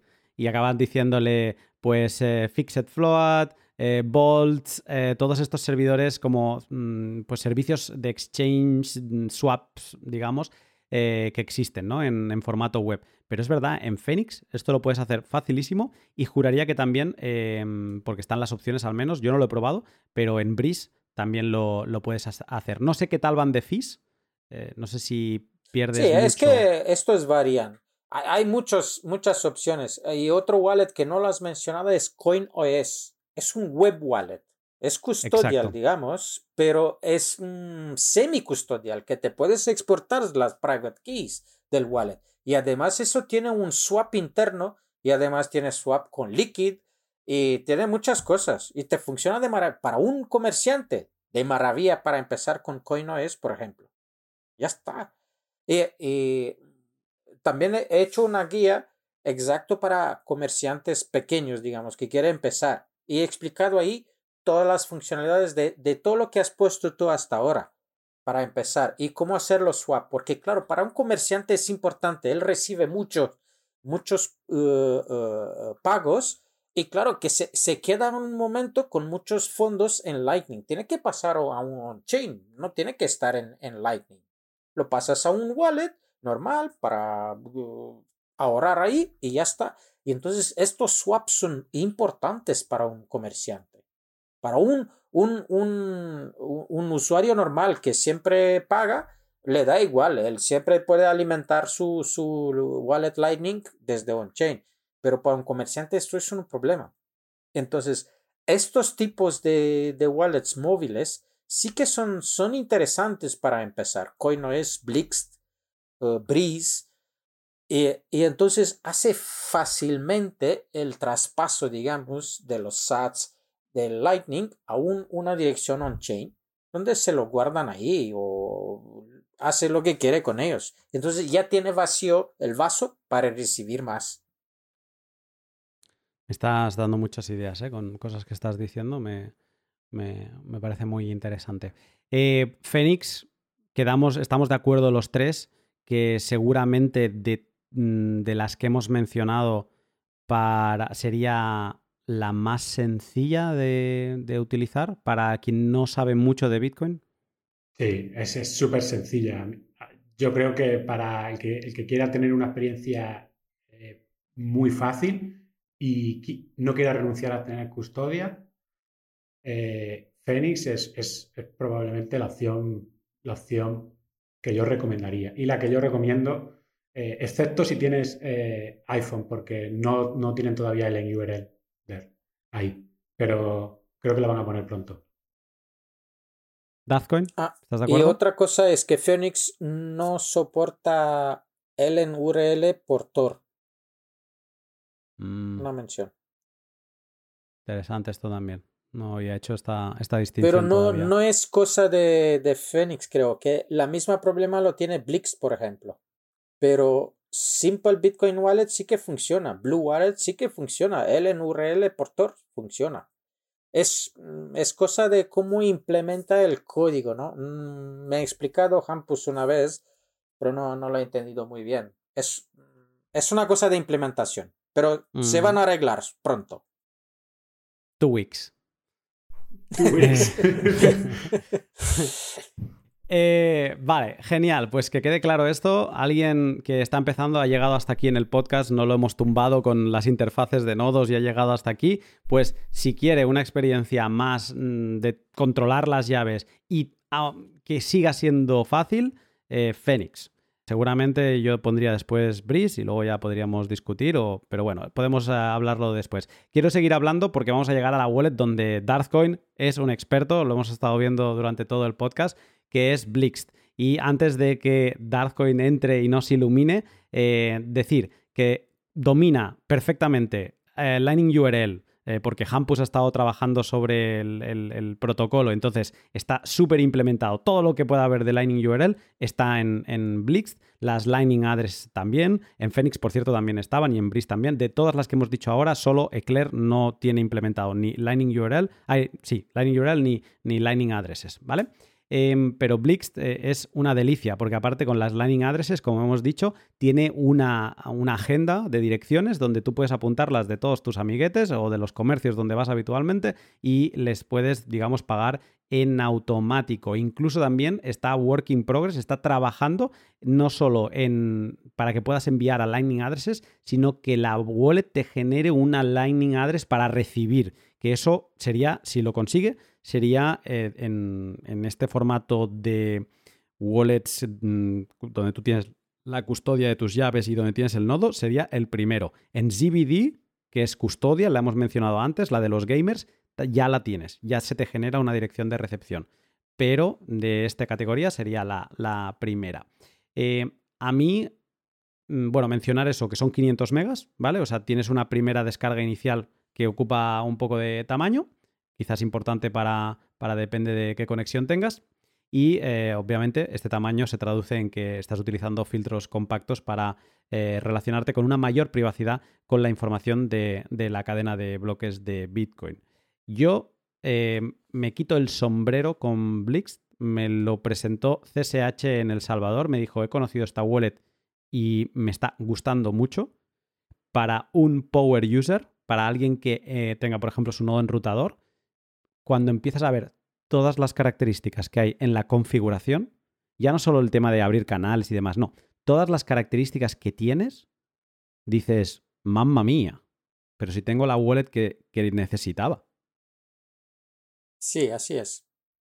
Yo he encontrado ese, esa aplicación por, por casualidad, digamos, buscando sobre el NURL y empezando a estudiarla, he visto que tiene esa parte de, de, full node, digamos. Y no solo eso, el usuario al principio sí se conecta y sincroniza las cabeceras, digamos, de, de, los bloques por neutrino, con el nodo de Blixt.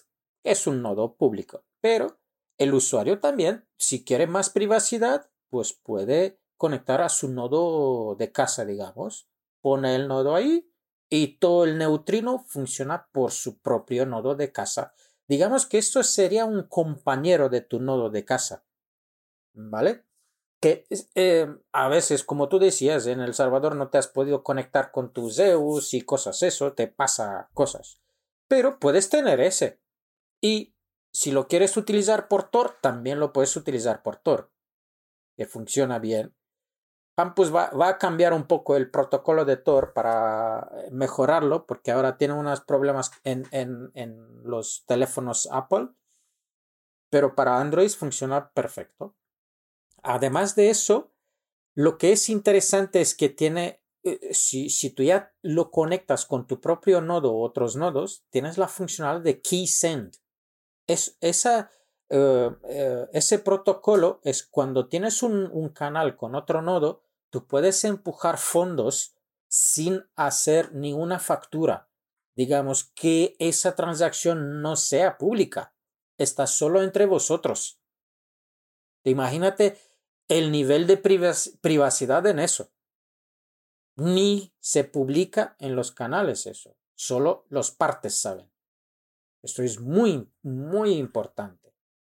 La y eso lo puedes de hacer. De, del del podcast 2.0 de Breeze también funciona por, por Kisen. También. Pero yo digo que, vale, tú, yo qué sé, tienes un canal abierto con un, un comerciante, digamos, y siempre compras de él. Si quieres que nadie sepa de estas transacciones, no tienes que hacer facturas. Simplemente haces un key send que desde Blix es solo un, eh, añades el contacto y pum, haces un key send si tienes un canal. No pasa por, por otras rutas, pasa directamente por ese canal. Hasta, hasta donde yo sé, tiene, eh, está bien para, para tips, para, para, donaciones y cosas así pequeñas, pero tiene problemas de, de seguridad, ¿no? O sea, no, no hay es, una garantía. Es a reverse, es más privado que todo. El key send, si, si, si tú tienes un canal conmigo, nosotros podemos enviar fondos de uno a otro sin que nadie sepa. Sin, sin fee, sin comisiones, sin nada. Pero claro, yo puedo enviar por KeySend a otro nodo que no tengo un canal con él, ¿vale? Pero entonces sí, sí que tiene cosas que no son tan privadas. Y no tienes prueba de pago. Por lo tanto, en, en situaciones como para pagar la compra o algo así, no, no tienes la prueba de pago. Pero por eso, cuando tienes un canal común, pues es, esto es la maravilla. Pero nadie te, te, te, puede bloquear para abrir canales con cualquier nodo, porque esos canales tú puedes hacer cualquier otro pago, pero también puedes hacer keysend, que no pasa nada. Esto es una función experimental de Blick, que además lo pone en la, en la, parte de abajo, está como tienes que apretar un clic y te sale la experimental, ¿no? O sí. des desarrollador. Eh, porque ahora entiendo por qué, porque tienes que estar conectado a, a, tu nodo. Y yo lo que he visto en Blix, que mm, lo mencionabas tú antes, que esos problemillas con Tor, no te puedes conectar a tu nodo si tiene, si es una, una V3 de Tor, ¿no? Solo es con V2, que además creo que están, ya están, ya no están actualizadas o ya no sé ni si, o sea, deben funcionar. Sí, no, es que el, el, código de LND, la implementación de Lightning de LND, todavía no está en, eso. Y claro, Blix funciona con LND. Y, y está, está al punto de implementarlo o algo así. Y entonces, claro, la versión 3 te funciona solo cuando tú quieres utilizar tu propio nodo de casa como el proveedor de neutrino de los bloques. Nada más. Pero, a ver, si tú utilizas el Blix para unos pagos normales y todo eso, ¿qué más te da que los bloques se sincronizan de, del nodo de Blix? Mm, no veo mucha, digamos, de privacidad aquí, violación de privacidad. Es que tú solo descargas los bloques para que tu nodo Lightning funcione. Exacto, y descargas los bloques compactos y luego tú solicitas los bloques sin decirle qué transacciones te interesan de esos bloques. Entonces, digamos que, bueno, si alguien se pone a estudiar correlación, porque los, mm, esos, esos bloques tenían pagos hechos eh, en esa zona de em, tal país, pues a lo mejor, digamos que por heurísticas podrían acabar sabiendo quién es, pero que Neutrino ya de por sí, aunque tiene problemas eh, de, privacidad también, pero ya son más técnicos, em, funciona por lo general eh, muy bien para, para esos casos. A ver, es que, es que eh, eh, entramos en, en, otra sección. Es que Blix está dedicado a Lightning. Sí, y también tiene el, el wallet on-chain que es un poco escondido en, en, esa, en esa aplicación y lo ha hecho a propósito eso porque la gente tiene que eh, fijarse en, Lightning. Pero claro, cuando tú haces una transacción por, por on-chain, sí que tú envías al, al servidor, al nodo de, de Blix, si utilizas para neutrino, sí que envías todas tus claves eh, públicas. Entonces sí, pero es, es un nivel de, de, confianza que lo tienes con, con Blix para empezar. Bien, si tú luego puedes conectarte con tu, con tu nodo de casa, pues no pasa nada, ya está. Mm. Eh, quien no conozca a Blix, que le eche un vistazo. Eh, Carliato, no sé si al final le echaste tú un vistazo. Sí, lo he mirado, me ha parecido bastante interesante, la verdad, con muchas funcionalidades y, y, eso se ve que tiene un, nodo de LND funcionando ahí en el, en el teléfono y es muy interesante, pero no le he dado, no le he dado bastante, bastante uso como para tener una opinión eh, cualificada sobre cómo es. Pero al principio parece interesante. Voy a seguir, voy a seguir dándole a ver si, lo uso un poco más.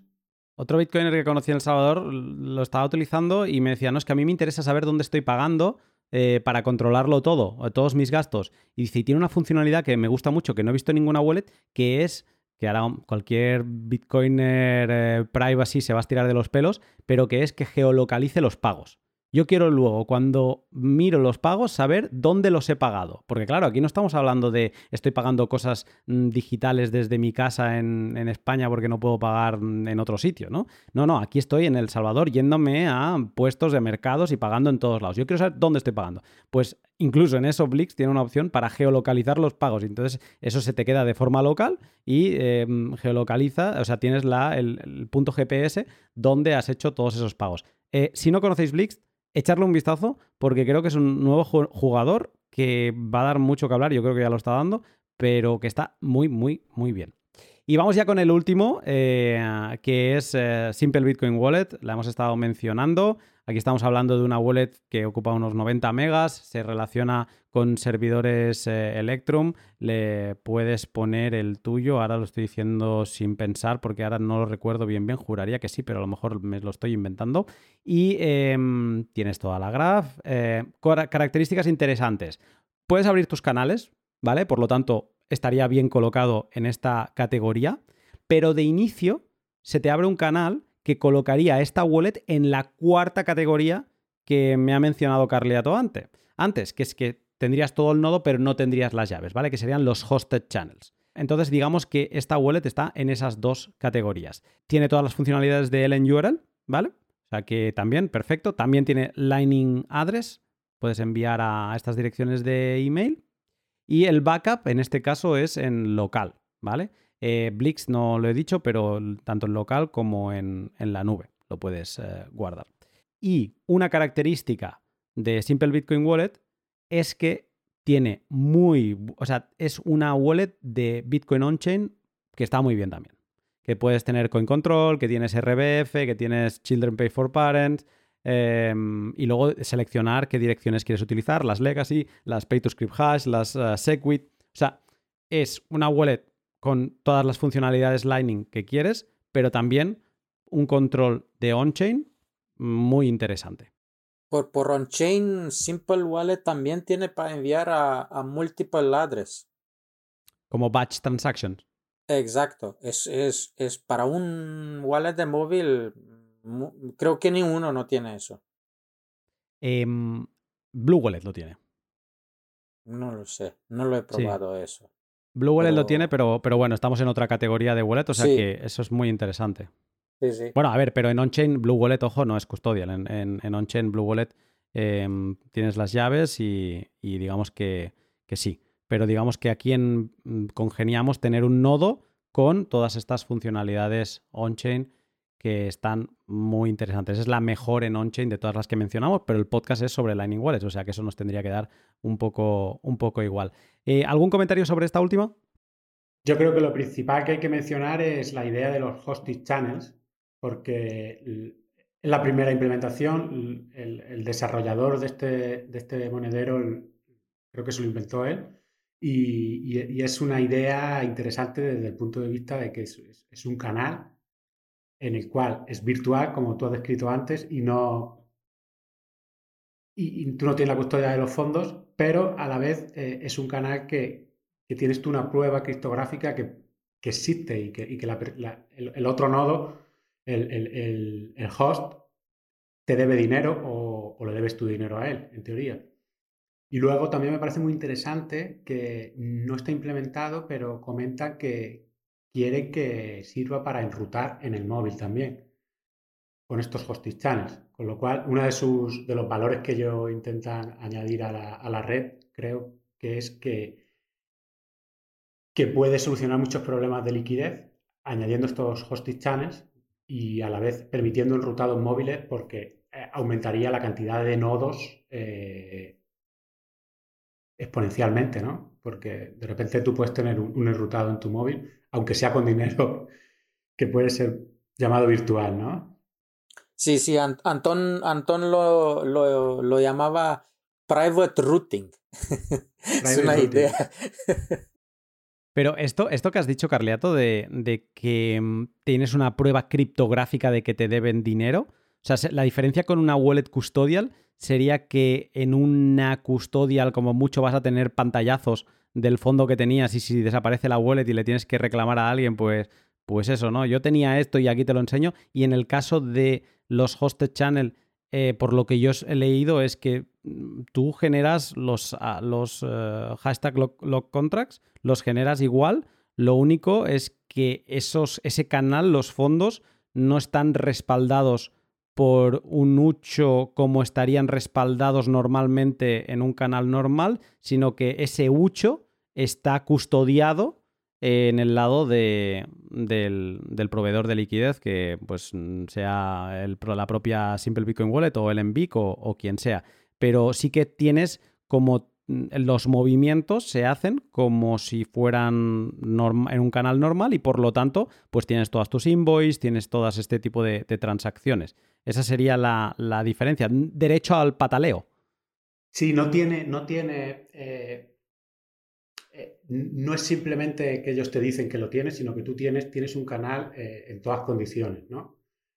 De manera que te permite, te enrutar, te permite probar que tú tienes, es- que ellos te deben ese dinero y, y eso pues es, es una cosa bastante, bastante interesante. Yo, yo estaba mucho, mucho tiempo hablando con Antón, eh, desde hace 2019 o algo así, y lo que me explicaba él antes era que estos hostes channels es como una piscina, ¿vale? Es, digamos, muchos usuarios de, del wallet ponen, ahí abre como si fuera un, un pool, y desde ahí cada uno tiene su, su parte, y entonces el enrutamiento que lo hace su servidor sería más fácil que, que hacer por, por, por cada vía de, de cada usuario.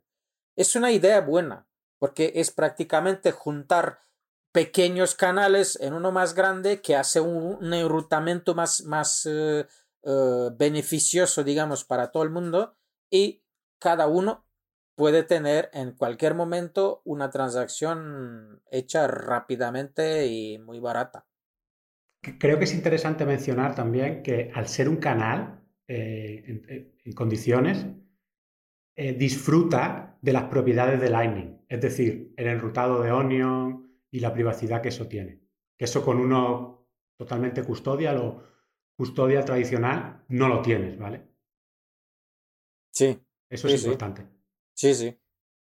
Yo hay algo que me sigue fallando, mm, quizá tengo que sentarme y, acabarlo de ver, pero, o sea, creo que lo comentaban en este pod de con Mato Del, que venía a decir, bueno, pero, o alguien, había alguien más en el pod y el, de los Chaumian Channels o Chaumian, ahora no me acuerdo cómo se llamaban, eh, que decía algo de, bueno, pero en el caso de unos hosted channel, si al proveedor de, este, de esta liquidez hosteada le, amenazan su vida, eh, siempre podría llevarse los fondos, ¿no? O sea, si te va la vida, eh, siguen teniendo el poder de robar, vamos a llamarlo así para entenderlo, de robar esos fondos y de romper el sistema, digamos, y que desaparezcan esos fondos. O sea que aún así, aunque tú tienes, está todo auditado y tú tienes pruebas criptográficas de todos los movimientos, sigue estando en poder de este proveedor de liquidez hosteada o custodiada, eh, el, poder retirarlo y el poder irse con ella. ¿Es así?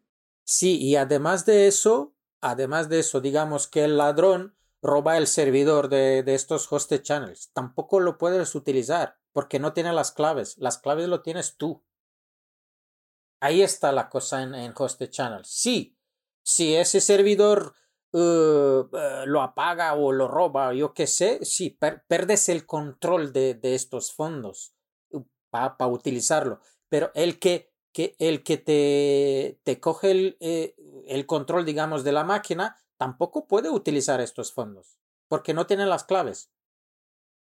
Pero el, proveedor de liquidez, por ejemplo, yo, yo juraría que debe ser el MBIC. Eh, ¿El MBIC podría irse con el dinero de todos y utilizarlo? ¿Ese dinero?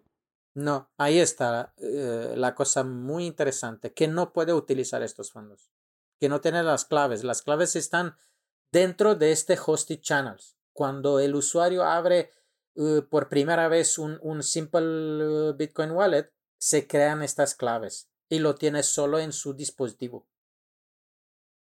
Pero yo, por ejemplo, he escuchado a otros, a otros creadores de wallets que no están muy a favor de hosted channels venir a decir que con, con los eh, hosted channels se podría crear reserva fraccionaria. Eh, por lo que me estás diciendo, mm, no debería poderse, ¿no? Porque si tú estás bloqueando fondos, o que te digan que estás bloqueando fondos, pero en verdad no los estás bloqueando. Yo lo que he entendido de los hosted channels es que es totalmente custodia y lo único que parece que es un canal, pero es un canal como, como, otro en el, en el, sentido de que se van generando las transacciones que nunca van a la blockchain de commitment transaction y todo esto, pero los fondos están siempre en el control del host, que es el nodo, el nodo principal, que son los propietarios de la, los que han creado el monedero, básicamente. De manera que, según yo lo he entendido, eh, sí, sí, eh, eh, el propietario podría cerrar y llevarse los fondos en cualquier momento. Por lo tanto, yo lo pondría en una el, tema de hosted channel en, la columna de, de, custodia. Aunque es una custodia muy interesante. Es una custodia que es innovadora, es innovadora y, añade nuevas formas de hacer las cosas. Eso es verdad. Pero custodia. Es custodial, pero no le da control, digamos, al, al ladrón.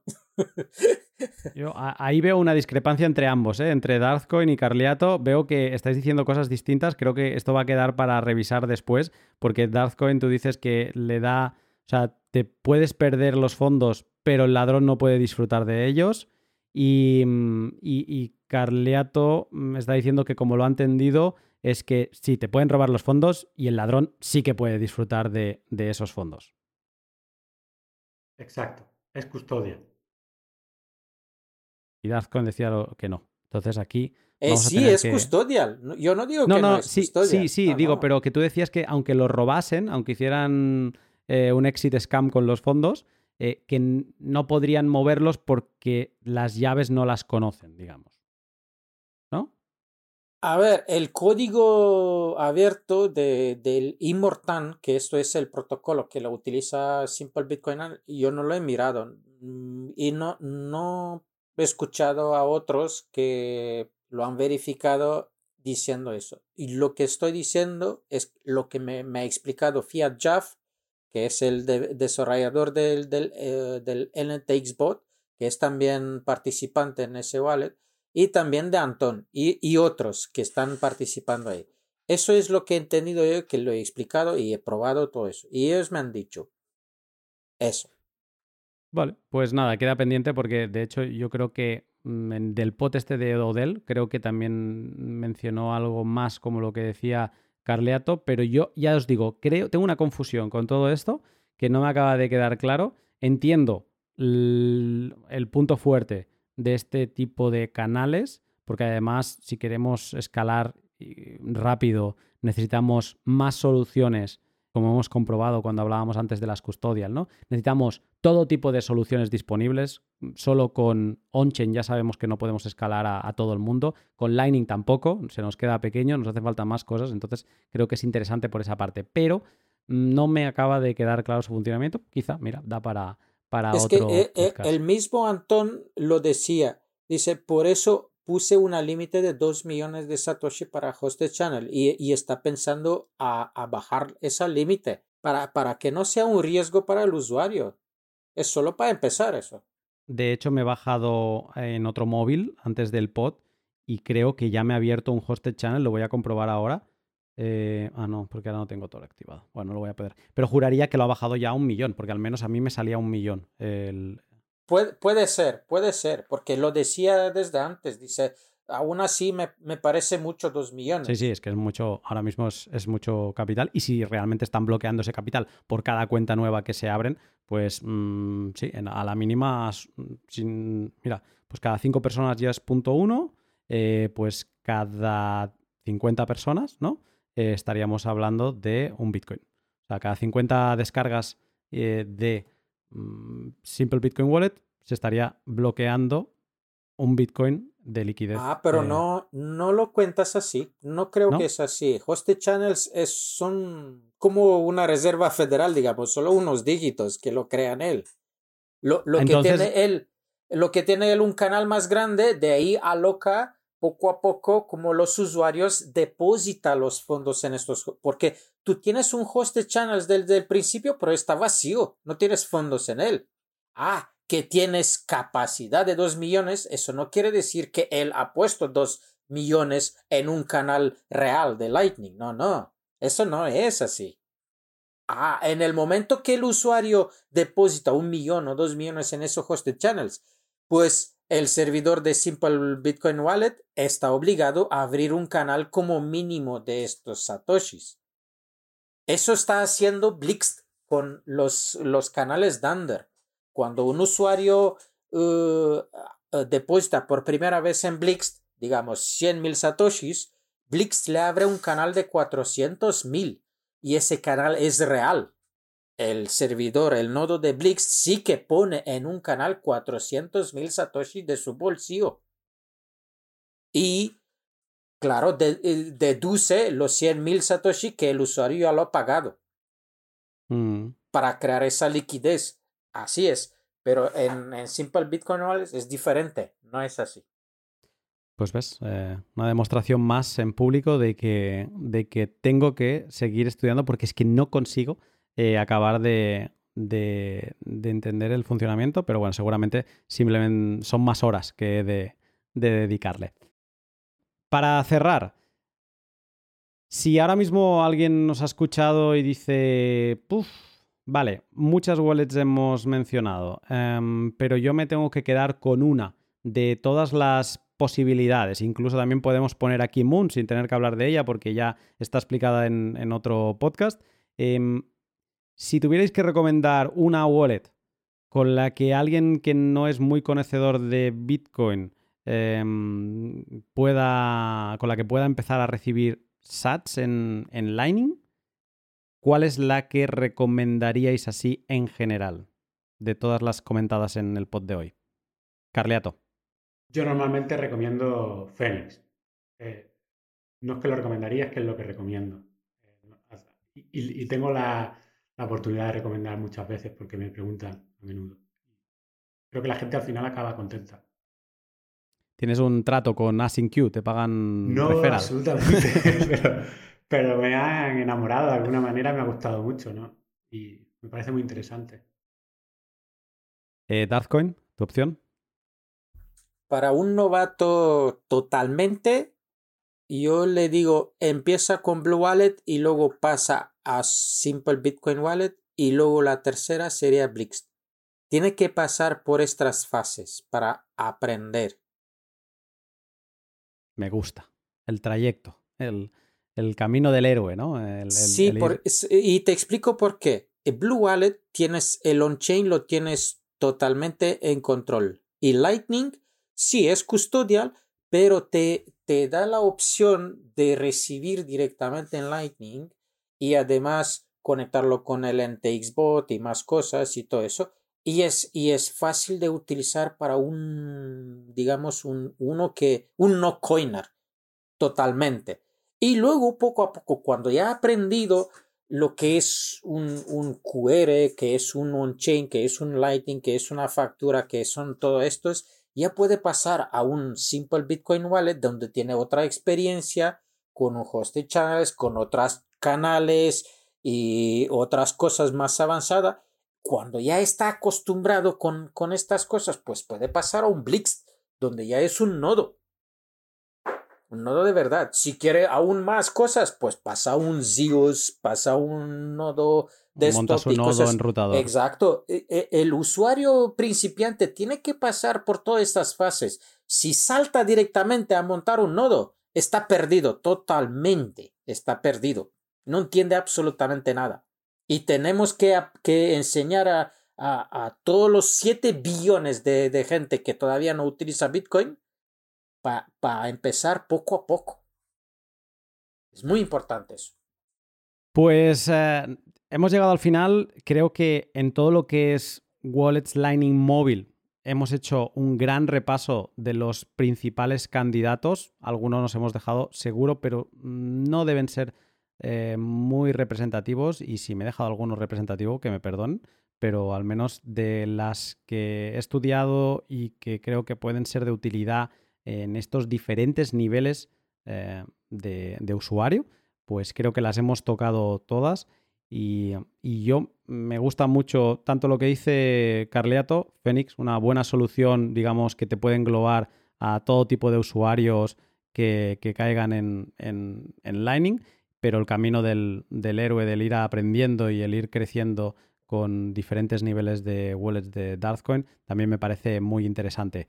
A ambos, eh, Darthcoin, muchas gracias por haber venido, por haber compartido tu historia, que tenemos que hablar ahora, cuando acabemos el pod, nos ponemos a hablar de montañas un poco, eso me ha quedado bastante grabado, eh, pero muchas gracias por haberte unido al pod y por, y por todo lo aportado, que ha sido mucho. Muchas gracias. Carleato. Muchas gracias sido un placer, como siempre. Carliato, y continúa con Blescomat. Es un proyecto excelente. Gracias. Sí, sí, estamos trabajando duro para hacerlo mejor aún. Carliato, eh, me alegro mucho de haberte conocido en El Salvador. Fue un, fue una anécdota, bueno, lo está, está grabado en el, en el podcast de, de El Salvador, pero me alegro mucho y es de esas personas que he desvirtualizado que, pues eso, que tengo el gusto de estar hablando ahora y, te estoy poniendo cara y, te estoy viendo. Así que un placer. Eh, estamos en contacto, chicos. Un abrazo. Hasta luego. Mucho gusto. Adiós.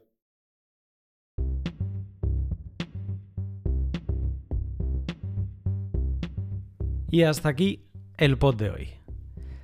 Hoy ha sido un pod bastante interesante en el que hemos tocado pues muchas cosas Lightning, todo relacionado con las wallets, pero también nos hemos adentrado en estos protocolos como podría ser el URL, las, las Lightning Address y también los Hosted Channels. Me ha parecido muy interesante y además, además una visita obligada cada año para ver qué está sucediendo en Lightning.